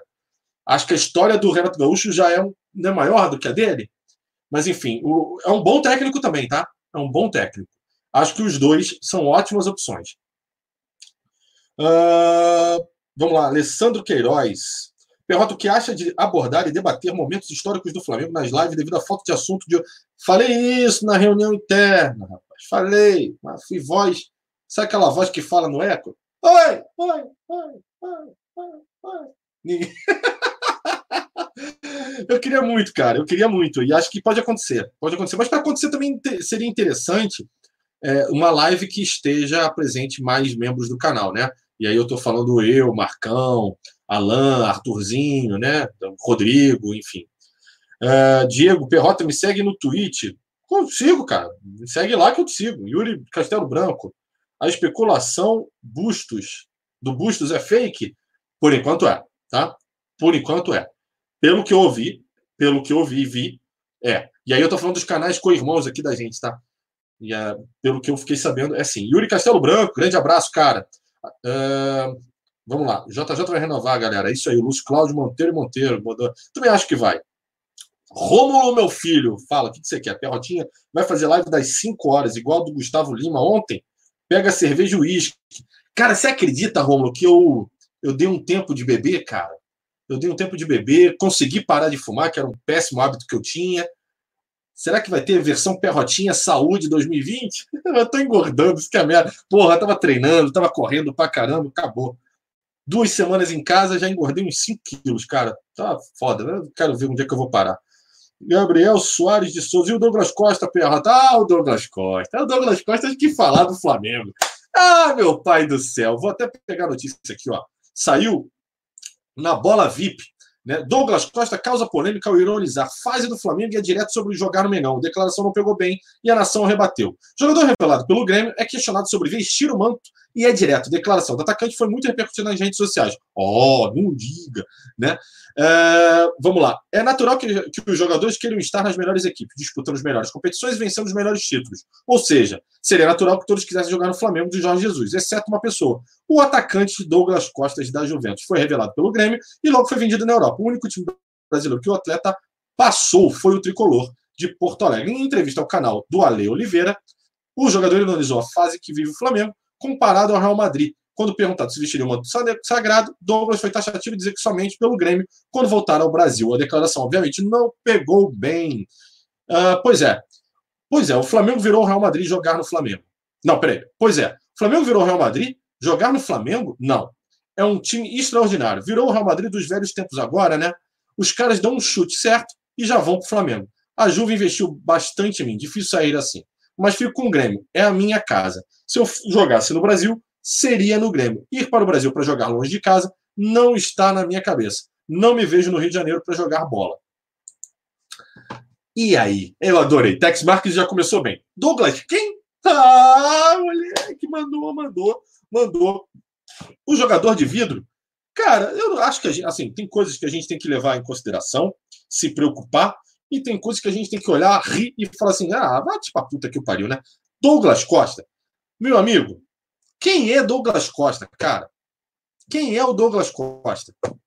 Então, não dá, né, meu amigo? Vai, vai jogar bola, vai ver se tu consegue fazer uma sequência de jogos.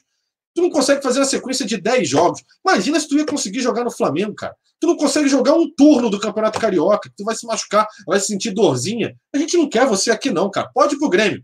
Vai lá pro Renato. E quando for jogar contra o Flamengo, não fica com medo de tomar cinco, não, porque pode tomar de cinco, hein? ah, moleque! É por aí, vamos ver. Vamos ver a galera aqui. Douglas Costa de vidro total. Isso aí, também acho.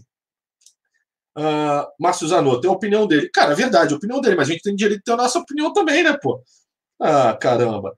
Uh, o Lúcio Cláudio Monteiro mandou muito. Douglas Costa seria é, é, reserva do Berrio.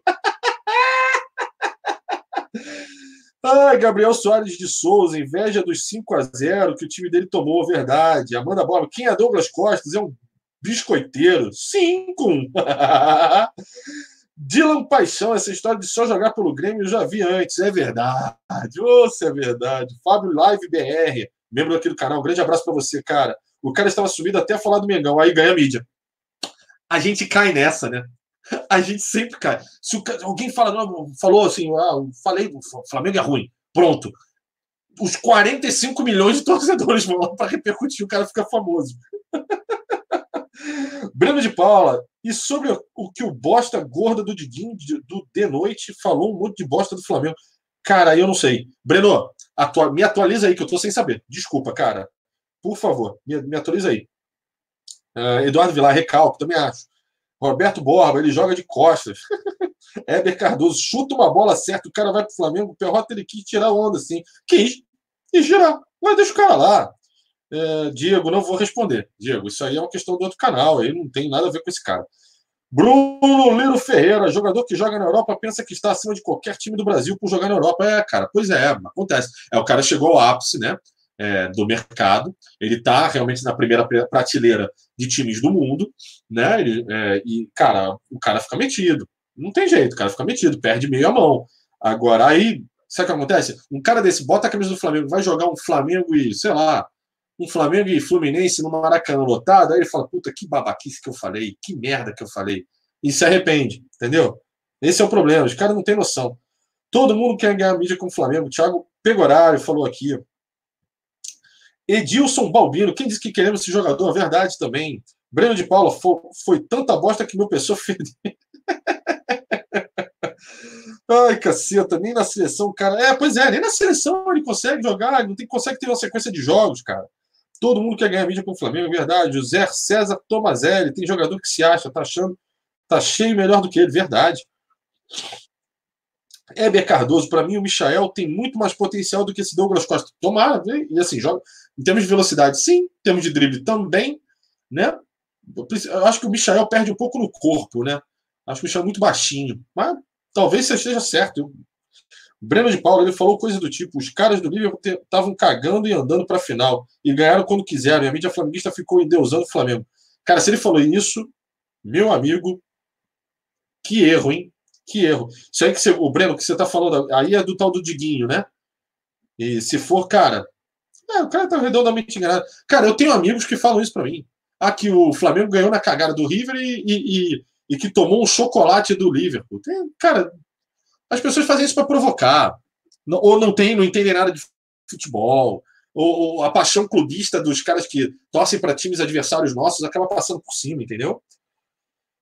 Pai Rota, você acha que o Renato é a melhor opção caso o JJ saia? Yuri, é, até falei isso, é uma boa opção. Mas eu não acho que vai acontecer, tá?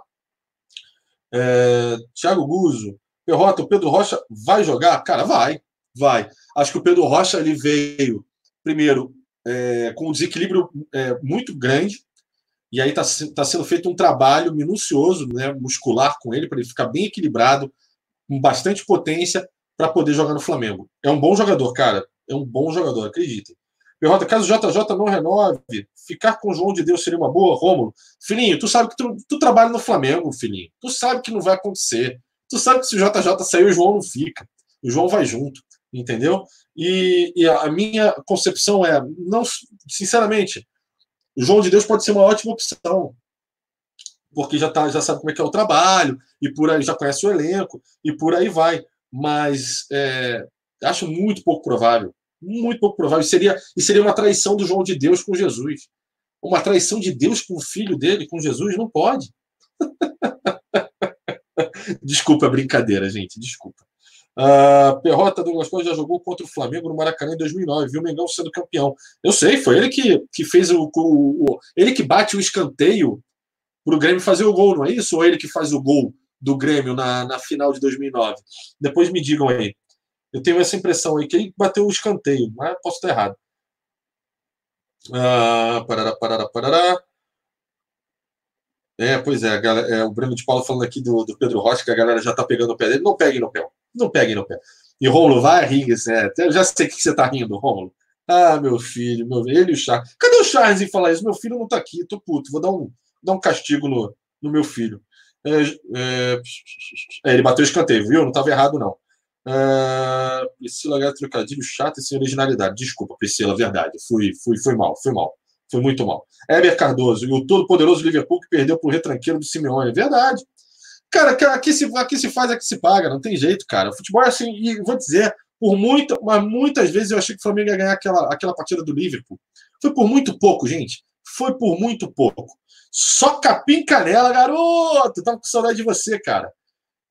É, Thiago Guzzo, Perrota, o jogo do Belgica foi 89. O Vasco tinha um zagueiro cabeludo equatoriano chamado Quinones, verdade. Foi 89, cara. Eu tinha a impressão de que tinha sido 88. Foi 89, é? Bom, eu tava no Maracanã. Isso eu lembro porque eu vi esse gol. Eu vi o Bujica jogar e gritei, eu ri para o caralho no Maracanã. O time do Vasco era bom pra cacete. Tinha boiadeiro, se não me engano, no Vasco, Bebeto. O time do Vasco era bem bom. Ou eu tô maluco, enfim. Cara, quando a gente vai ficando velho, a gente vai, ficando, a gente vai perdendo algumas coisas. Vitor Alves, se JJ sair, o Flamengo não pode deixar ele deixar cair de patamar. O Flamengo agora só pode ir buscar técnico na Europa, preferência Espanha ou Portugal. Vitor, eu concordo com você. Mas tem que lembrar, cara, a grana agora tá preta. Tá difícil. Tá muito difícil, cara. Porque o euro tá valendo sei lá quanto. Entendeu? O real tá desvalorizando todo dia. Então, é difícil você pagar um salário para esses caras da Europa. E os caras têm interesse em vir, às vezes, para ganhar menos, né? Difícil. Mas eu concordo pra cacete contigo. 89 mesmo? Então, beleza. Então foi 89, cara. Os antes não param de invejar o Flamengo. Breno Guimarães, é verdade. Samuel Abreu Lincoln agradece a lembrança de quase ganharmos a partida. É. Aquela bola do Lincoln, né? Puta merda, bicho. Mas teve também um cruzamento do Vitinho no segundo tempo, depois que ele entra, que eu não lembro quem perdeu, cara. Teve um. Eu não sei se foi um chute do Vitinho, um cruzamento. Teve, teve um chute do Vitinho, depois teve um cruzamento do Vitinho. Vitinho entrou muito bem na partida até. Ninguém lembra, mas o Vitinho entrou bem. É, que também podia ter, podia ter virado gol. Enfim. Uh, motion Flip. Ué, não eram vocês que votam no. Ah, cara, não vamos falar de política aqui, não, Motion. Fala besteira, não estamos nem falando disso. Uh, tá, tá, tá, Rodrigo Gil, fosse o Reinier no lugar do Lincoln, aquele lance, o final poderia ter sido. Puta, concordo contigo, cara. Concordo. O Jacinto? Eu vi notícia que o plano B seria um português ex-técnico do Everton, Marco Silva. Cara, existem uns planos B que são ditos aí, na boca miúda, são, é, que é português mesmo, mas a gente não. Eu, eu já ouvi tantos nomes de técnicos portugueses que seriam plano B, que eu já tô. Enfim, já é uma comissão técnica, né? Mas pode ser, pode ser. É, vamos lá. Amo o Flamengo. Manda um salve pro, pro, para Murilo. S, S. Cogás, comercial. Amo o Flamengo. Manda um salve para o Murilo. Grande salve, Murilo. Breno de Paula. Zá, Jean, love to you. Caramba, Mourinho. Quem sabe? Pô, Mourinho seria bom, hein? Se bem que Mourinho é, é, Mourinho é diferente, né? Mourinho é bem diferente do JJ. Segundo o Rodrigo me ensinou isso. Brenda Coelho aqui é para falar do Flamengo. Quem ficar falando de política será silenciado. Isso aí, Brenda! Bota ordem nessa porra aí, Brenda. Isso aí, manda nessa porra. Fox BR 2.0. Lê meu porrota, Poquetino seria uma boa. Fabiano, Juiz de Fora. Fabiano, grande abraço para você. Obrigado pela tua audiência de Juiz de Fora. Poquetino seria ótimo, cara. Só que Poquetino, é, ele, se não é primeira prateleira de técnicos na Europa, ele tá ali na segunda, caro, tá? Eu adoraria, mas acho que é um técnico bastante caro. A galera que vê mais futebol internacional, que está aí no chat, pode até me ajudar. Acho que o Pochettino até é a primeira, é a primeira prateleira, né, galera? Eu não acompanho muito futebol internacional, já falei isso algumas vezes. Eu vejo Flamengo, tá? E às vezes eu vejo jogo de outros times, mas é muito raro. Igor Souza, se você acha que está na hora do Brasil se igualar à janela de transferência europeia, hum, cara, eu acho que deveria ser assim, tá? Acho que ajudaria muito a gente estar tá alinhado com o futebol, o, o, futebol mais importante do mundo, né? Mas eu não vejo nenhuma previsibilidade para que isso aconteça. Não vejo, não vejo tão cedo. Acho que de médio a longo prazo pode até acontecer. Curto a médio prazo, esquece, não vai. Joel Santana seria um ótimo, porra, bicho. E tu acredita que eu já gostei do Joel Santana, cara? Gostava. Lá atrás, porra, moleque, ele que descobriu o Torozinho, rapaz. O Torozinho jogava bola pro, pro, pro, pro Joel, rapaz. Fazia Obina. Obina também. Não, Obina não foi ele, não. Não foi o Joel, não. Obina foi outro, foi outro técnico. Esqueci quem foi. Enfim. Para mim, o Flamengo tem que adotar o estilo de treinador tipo Guardiola e Klopp. Que Deus te ouça, cara. Ó, oh, meu filho chegou, Charlinho, desgraçado. Ah, tá você estava sumido, né, ô viadinho? É. Beijo, meu filho, beijo. Boa noite. Salve aí para você. Brenda Coelho, Thiago Pegorari, Perrotinho, acho que a renovação do Jordão vai se concretizar pelo valor sentimental. É, é o que eu falei, a minha opinião está muito baseada nisso. Acho que o Jorge Jesus fica se ele quiser, que aí vai ser uma questão até de sentimento mesmo, né? Uh, Pablo Escobar, ô oh, Pablo Escobar, eu só sei de uma coisa: se o Jesus sair, quem vai vir é um estrangeiro. Brasileiros tranquilos ultrapassados nunca mais. Também, concordo com você. Concordo com você. Leandro Dias, Perrota, não acho que o João de Deus era para ir para a base? Não, acho que o João de Deus tem que ficar ali do lado do Jorge Jesus, cara, porque o João de Deus ajuda para o cacete o Jorge Jesus. Vocês não têm ideia. Flanático CRF Perrota já passou da hora do Arrasca assumir a camisa 10. Cara, ele, ele atua como? Ele atua como? Deixa o Diego com a camisa 10 ali, quieto. O, o contrato dele vai chegar ao fim. Aí é uma, deixa, a coisa, deixa a coisa acontecer naturalmente. Tem até um samba assim, deixa acontecer. Não, não é assim, não. Depois você me ajuda, que eu não entendo, não entendo muito samba, não. É, vai acontecer, tá? Vai acontecer, mas ele já atua como? Deixa, deixa, deixa as coisas como estão. Não gera crise, não, bicho. Na boa. O que a gente não precisa é crise. Peterson Quintaneiro, boa noite, cara. Tudo de bom aí, obrigado por ser membro do canal. Samuel Abreu, o calendário do Brasil poderia ser equiparado ao da FIFA, mas sabemos que politicamente isso é impossível. É, é uma questão política mesmo. A CBF se mantém dessa maneira. Uh, só Capim né? quer ganhar, chama o papai Joel. É, lembra disso, cara? Verdade. O Joel, Joel era sensacional. Ele era bem mítico mesmo. Diogo Portela, Perrota, Bel de volta seria uma boa. Tá de sacanagem, né, Diogo? Você tá brincando, né, Diogo? Faz isso comigo, não, bicho. Lúcio Cláudio Monteiro Monteiro, isso não vai acontecer por causa das federações. Também, também. Uh... o sacaneando meu outro filho. Black Wolf, vamos assistir filme O Poço. O Poço. E reflita. Não estou afim de ver, não. Só não gostei do nome, O Poço. Não gostei, não. Fanático CRP já passou, já, já, já, já falei disso. Uh, todo dia o JJ posta no Instagram que está em Portugal, mas comente no Brasil. Cara, isso é sensacional, né? Ele, ele com a camisa do Flamengo, nossa, até emociona. Uh, o Yuri, a gente, eu falei dele, tá? O Miguel Angel Romero, um negócio desse, né? O Yuri Castelo Branco mandou aqui do Del Valle, a gente já falou dele. Eu acho que sim, é um bom técnico, mas vamos, vamos, vamos manter no J. Jesus, né? É, Denis Loretti, obrigado pelo elogio, cara. Obrigadão, um abraço, beijo no coração aí. Cristóvão é sacanagem, Matheus. Porra, Cristóvão não, velho. Yuri Strauss, o Diego, o Diego, nada contra, mas hoje só joga com nome. O Rascaeta tinha que ser o 10. Eu não concordo, Yuri. Eu continuo dizendo para vocês, o, o, Diego, embora a gente. É, eu concordo com vocês que o Diego não tem o mesmo nível de vários jogadores do Flamengo, tá? Não tem. Mas o Diego é muito bom jogador tecnicamente, é um baita profissional, é um cara absolutamente compromissado, ama o Flamengo, é, é um cara super bacana, super alto astral, positivo, que mantém um clima bom. Ele tem uma voz muito ativa no vestiário, mantém um clima muito bom, mantém um clima muito bom entre time e comissão técnica. É um cara muito importante para o Flamengo. E jogando, ele não é essa merda toda. Assim, ah, jogou algumas partidas mal? Jogou. Jogou, errou, errou, errou. Tem erros graves? Tem, tem erros graves. Mas caceta, cara, faz parte da carreira, meu irmão. Vê, veja as entrevistas, vê a entrevista dele no, naquele canal pilhado, quando você puder, do Thiago Asmar. Uma boa entrevista do Diego. Eu estou tentando lembrar uma outra entrevista dele que ele também foi super bem, é, falando inclusive da dor que foi quando, quando cometeu os erros que cometeu. Cara, e lembre também o seguinte: o Diego teve técnicos ruins. O Flamengo teve times que não eram tão bons como este. E, o Flamengo, e assim, o Diego não é o cocô do cavalo do bandido. Pensem isso. Não, pensem isso. Agora, pelo amor de Deus, também é super importante dizer: eu não sou contra vocês darem a opinião de vocês com relação ao Diego, não. Para mim, vocês estão certos aí na opinião de vocês. É que a minha opinião é um pouco diferente. Eu não acho o Diego do cocô do cavalo do bandido que muita gente acha. Eu não acho. Acho que o Diego é um bom jogador. Ah, ele é melhor que o Arrascaeta? Não, não é. Ah, ele é melhor que o Everton Ribeiro? Não, não é. Mas ele é bom jogador. E para compor elenco, bom pra caceta. Ter um Diego no banco para entrar num segundo tempo, às vezes, é bom, meu irmão. É bom. E acho que ele melhorou muito o futebol dele, desde a chegada dele no Flamengo agora com o Jorge, Jorge Jesus, acho que melhorou muito o futebol dele. Acho que ele tomou muito esporro, inclusive. Mas, enfim. É, vamos lá. Uh, com relação à camisa, aí eu não posso discutir. Brenda Coelho, ela toma você, porém o Diego é um merda. muito bom, Brenda. Muito bom. Obrigado pelo carinho. Ai, final. É, tem muita gente que fala isso, né? Que foi chutão negócio da, da final da Libertadores, né? Que foi um chutão que deu cagado. Não foi um chutão, mas também não foi um lançamento primoroso.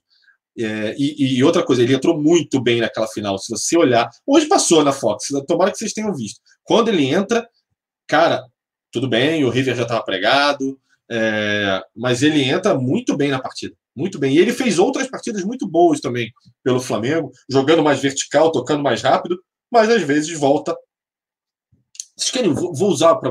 Eu sou velho, olha a merda isso, mas enfim. Eu vou usar um exemplo para vocês que era do Flamengo, e quando jogava no Flamengo, e depois ele ficou conhecido como enceradeira. Principalmente depois que ele saiu do Flamengo. Tinha um jogador chamado Zinho. Vocês devem lembrar desse jogador. Jogou no Flamengo muitos anos, inclusive. Baita jogadoraço, joga pra jogava muito Zinho. E era conhecido como enceradeira. E isso irritava todo mundo, inclusive na seleção. Irritava a imprensa, irritava nós torcedores. Sempre jogou bola pra caceta. Entendeu? O Diego não é enceradeira, mas o Diego prende muita bola. Isso é verdade, uma característica de jogo dele. Mas ele melhorou muito com o Jorge Jesus. Enfim, vamos falar de Diego porra nenhuma, não. O Diego tá lá, tá bem pra cacete e vai continuar. Vamos lá. É, óbvio, isso, o Robina em 2005 foi o Cuca. Isso aí, verdade, cara, tá mais do que certo. Óbvio Portos, obrigado aí pela informação. Aí o Silvio Chavezinho era, Zinho era sinistro, meu irmão. Zinho era muito sinistro. Diego jogou muito na final da Liberta. Quem discordar é antes. Rômulo menos, calma. Daqui a pouco vai arranjar briga aí, filho. Calma, calma, filho.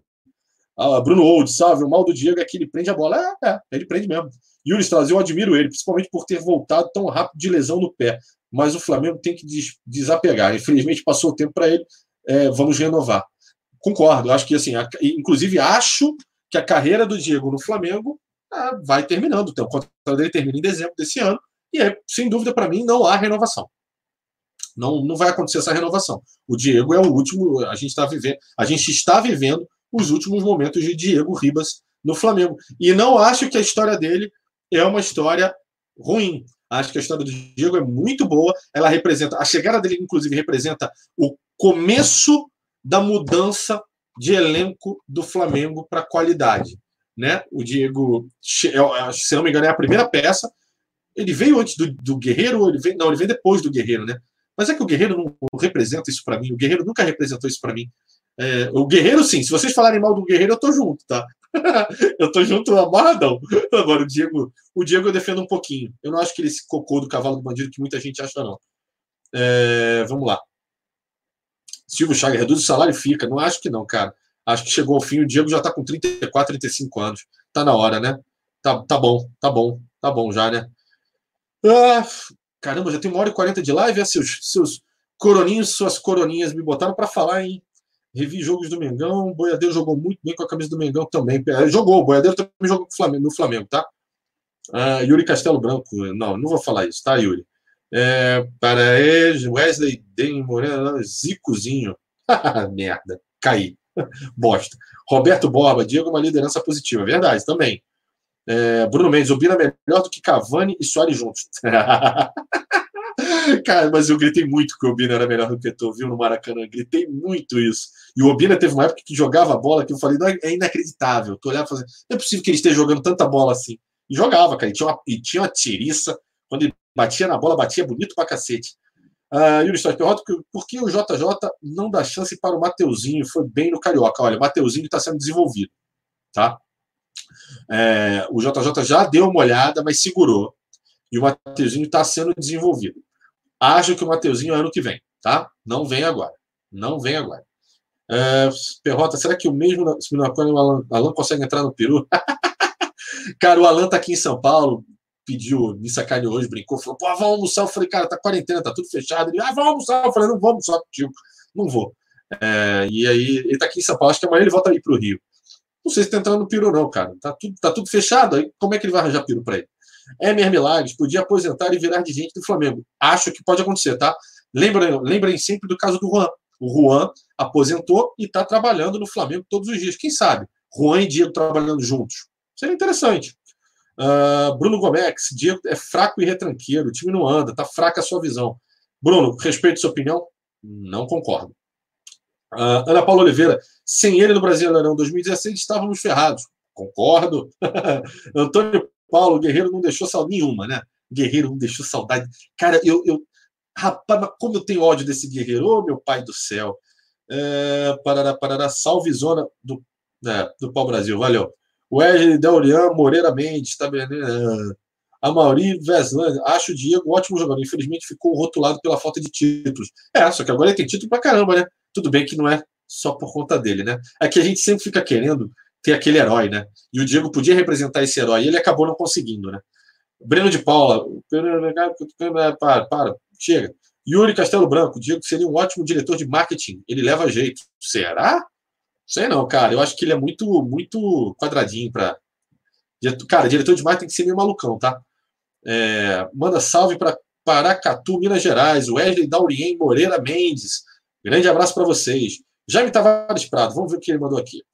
Pelo menos metade da bronca que a torcida tem com o Diego deveria ser transferida para o Guerreiro. Ah, concordo, concordo demais. Todo o protagonismo que foi colocado em cima dele teria que ser dividido com o centroavante que não fazia gol. Ô, oh, rapaz, mas como eu concordo contigo. Meu irmão, pô, parece música no meu ouvido, Jaime. Grande abraço, Jaime Tavares Prado. Concordo plenamente contigo. Brenda Coelho, Guerreiro, FDP, desgraçado, ódio. Alan quer ver Perrotinha, você viu o Júnior jogar? Ah, cara, é bobeira ficar mandando essas brincadeiras de 15 aninhos, 5 aninhos. É que de repente essa pessoa tem 5 aninhos, né? Às vezes acontece. Dudu Brito, volta Alan Patrick. Cara, tu acredita que tem muita gente aqui no canal que fala a mesma coisa? Eu sou um cara que achava que o Alan Patrick era bom de bola, mas eu achava ele meio disperso, cara. Eu não curtia, não acho que não tenho muito amor por ele, não. Hermes Santos Carvalho, gosto das suas lives, porque você lê muito chat. Pô, obrigado, Hermes. Mas, ó, eu não sou tão tanto de ler, porque normalmente eu não apresento as lives, tá? Quem apresenta, inclusive, nos dias que eu participo, na maioria das vezes, é o Arthurzão, meu grande amigão, meu grande parceiro. Ele que apresenta, né? E o Arthur lê bastante também, tá? Amanhã, inclusive, Arthurzinho tá comigo aqui, eu e ele a gente fazendo a live às 10 horas. Aí, se for antes, a gente avisa para vocês. Tem acontecido, tá? A gente avisa antes. A gente tem feito normalmente às 21, mas a gente avisa. Aí fica de olho no Twitter e, e amanhã a gente fala. Flávio Carlos, salve para Osasco, São Paulo, pertinho aqui, pertinho de mim, pertinho de mim. Também estou aqui em São Paulo. Grande abraço, Flávio. Uh, Rafael Muniz, o Diego Ribas só jogou bola quando chegou em 2019. Depois que se machucou gravemente, nunca mais foi o mesmo. Ah, ah, ah, concordo um pouquinho. tá melhorando, cara. Vamos lá, deixa eu passar um pouquinho para frente. Bruno Mendes, nunca vi alguém tomar cachaça tão rápido assim. E aí, não... bom, eu não, eu não, eu não fui. Eu estou bebendo um mate leão aqui, que é raridade em São Paulo. Bigode está com Covid-19? Não, não está. André Fernandes Bier? Não, não está. Não está. O, o, o, o, Bigode, ele trabalha no, em hospital, e sim, lá nesse hospital está tendo tratamento e etc., mas ele não está doente, está tudo bem, ele só trabalha lá, tá bom? Cuidado com essa informação aí, toma cuidado, tá? E obrigado aí pelo, pelo pela pergunta, tá bom? É, Matheus Santos, é Patrick Bruxo, e Bruxo, cara, craque de bola, lembra o R10? Não, o Alan Patrick era bom de bola, sim, o, o, o Matheus Santos. É, era bom de bola, sim, mas é que eu achava ele meio disperso. Mas é, cara, opinião besta minha, tá? Pelo amor de Deus. Uh, Eric Dias, Perrota, vou mandar uma mensagem importante. Por favor, leia. Tô na espera aqui, Eric. Manda aí. Manda aí. Uh, Romulo Coelho Paranhos, meu filhinho. Perrota, nos últimos 10 anos, qual jogador que jogou pelo Fla que você tem mais raiva? Nossa, tem muito. Romulo, tem um. Porra, tem uma porrada, bicho tem uma porrada dos zagueiros malucos que a gente teve, né? Wallace. É, eu esqueci o nome daquele novinho que eu odiava. Esqueci o nome dele. Eu tô com o Fernando na cabeça, mas não é Fernando. Wellington. É, teve laterais bizarros. Pico. Aquele. Ah, puta, teve, teve muito jogador ruim, cara. Teve uns volantes horrorosos atacantes horrorosos que a gente teve também. Não, tem muito jogador, tem muito jogador, Romulo. Aí tem que parar e pegar meio que, pô, a gente está em 2020, 2010 para cá, a gente tem, aí eu tenho que ir olhando para lembrando todos. Mas tem muito jogador. Vamos lá. Ah, inclusive, e, ó, e pelo que pareça, Romulo, tem uns jogadores até que vieram da base, tá? Que parecia bom e, puta, era uma porcaria. Uh, Wesley Daurien Moreira Mendes, obrigado, cara. Obrigado pelo carinho, pela audiência aí, viu? Um grande abraço para Paracatu e Minas Gerais. Uh, Alex Silveira Ruda. Como é que é? Alex Silveira. Cacete, sumiu. Sumiu tua mensagem, cara. O que aconteceu? Apareceu. Perrota não fala mal do peito de travesseiro que o Pet chora. Ah, cara, a gente, como a gente gosta de sacanear o Pet, cara, com o Guerreiro e com o Zé Ricardo. Nossa senhora. Principalmente o bigode, né? O bigode se amarra em sacanear e botar pilha, né? Diego, Diego, Brenda, não, Brenda já falei pra caramba, Brenda, Diego falando do Diego aqui. José de Queiroz, Perrota, manda um alô para Mogi das Cruzes. Porra, José, bacana. Diretamente de Mogi das Cruzes. Vou, vou, às vezes vou aí também. É, tenho amigos aí em Mogi. A, a, família do Arthur, inclusive, também é de Mogi, aqui do canal. Então, um grande abraço aí. Valeu, José. Um grande abraço aí para todo mundo em Mogi. Uh, parará, parará, parará, parará. Deixa eu pegar aqui, vou, vou começar a pegar as últimas, as últimas mensagens, galera. A gente já está chegando a duas horas já de, de live aqui. Vocês são doidos. Como eu falamos, hein? Como falamos hoje. Flávio Carlos leu minha mensagem, deixei lá. Pediram. Teve um, um cara que, um, que falou que ia mandar uma mensagem importante e não mandou, né? O cara não mandou. Não estou vendo aqui em lugar nenhum. Se vocês virem, me falem aí. José, Josiel Santos. Manda um salve para Josiel, Vitória, Caçador, Santa Catarina. O Diego é bom jogador, deixa o cara no time. Valeu, Josiel. Um grande abraço para você, viu? É... Deixa eu ver. É, não mandou, não. O cara não mandou, não. Estou tentando achar aqui. Não. Né? Luiz Carlos Santos, Perrota, manda um salve para João Pessoa. Ô, oh, terra boa. Vem tomar uma na praia, tá sem ninguém. Puta merda, cara. Nossa, que pecado. Amo, amo tua terra também, bicho. Amo, amo, amo demais. Eu amo o Nordeste, eu sou apaixonado. Toda vez que eu posso, eu dou uma corridinha para ir, pego uma prainha, tomo uma cerveja com um camarão gostoso, rapaz. Esse camarão aqui do Sudeste que vem ruim. Esse camarão de. Caramba, como é que é? Não é, não é camarão que é criado em ah, eu esqueci o nome disso. É, é, não, é, não é no mar, né? Então é, é ruim. Camarão não fica igual. Tiago Pegorário, Carlos Eduardo, Perrotinha me dava muito ódio. Carlos Eduardo. Puta, Carlos Eduardo era horroroso. Era horroroso. Mas era muito ruim. Pelo amor de Deus. Mas ele fez um gol importantíssimo contra o Cruzeiro, né? Naquela Copa do Brasil de 2013. E aí o Flamengo, no Maracanã, conseguiu ganhar com o gol do Elias, né? Ah, já estou mandando salve. Isso aí, obrigado, gente. Vocês mesmos já estão mandando. Vamos, vamos de salve, vamos de salve. Rafael Flamenguista, Mengão, Mengão mais querido, Sidney Souza, Sidney Silva, desculpa, Carolzita. Salve, lavem as mãos. Isso aí, muito importante, galera. Lavem as mãos, fiquem em casa, né? Vamos pensar no próximo, é super importante. Wesley Daurien, manda um salve para Cabo Oliveira, um grande abraço. Pedro Dias, acho que o Flamengo poderia renovar com o Diego já avisando a aposentadoria dele. Acho que não, cara. Aposenta logo.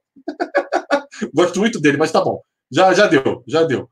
É, vamos lá. Cadê os salves? Deixa eu começar a pegar os salves aqui. Jorção Oliveira, grande salve, membro do canal, grande abraço, obrigado. Jean Teixeira, Pierre Toledo, salve, Pierre, obrigado. Sidney Silva, alô para Suzano. Élia Cardoso, Tex Marx, passa álcool na mão, isso aí, galera. é, Jean Teixeira, Dudu Brito, Perrota, você parece o Maria. Ah, quem dera, meu irmão. Puta, se eu parecesse o Maria, eu tava feito, meu irmão. Yuri Castelo Branco, grande abraço, beijo no coração, cara. Panitz, Felipe Paulino, grande abraço, salve para você. Ah, quem mais? Quem mais? Quem mais? Marcos Andrés, que também é membro do canal. Christian César, Walker Viana, alô para Imperatriz no Maranhão. Ô, oh, meu pai do céu, que lugar espetacular, Maranhão. Grande salve para você aí, obrigado pela audiência, Thiago Guzo, Jean Teixeira, Márcio Andrés, Kevin Christian, quer, quer o jogo do Flamengo, não aguento mais também, cara.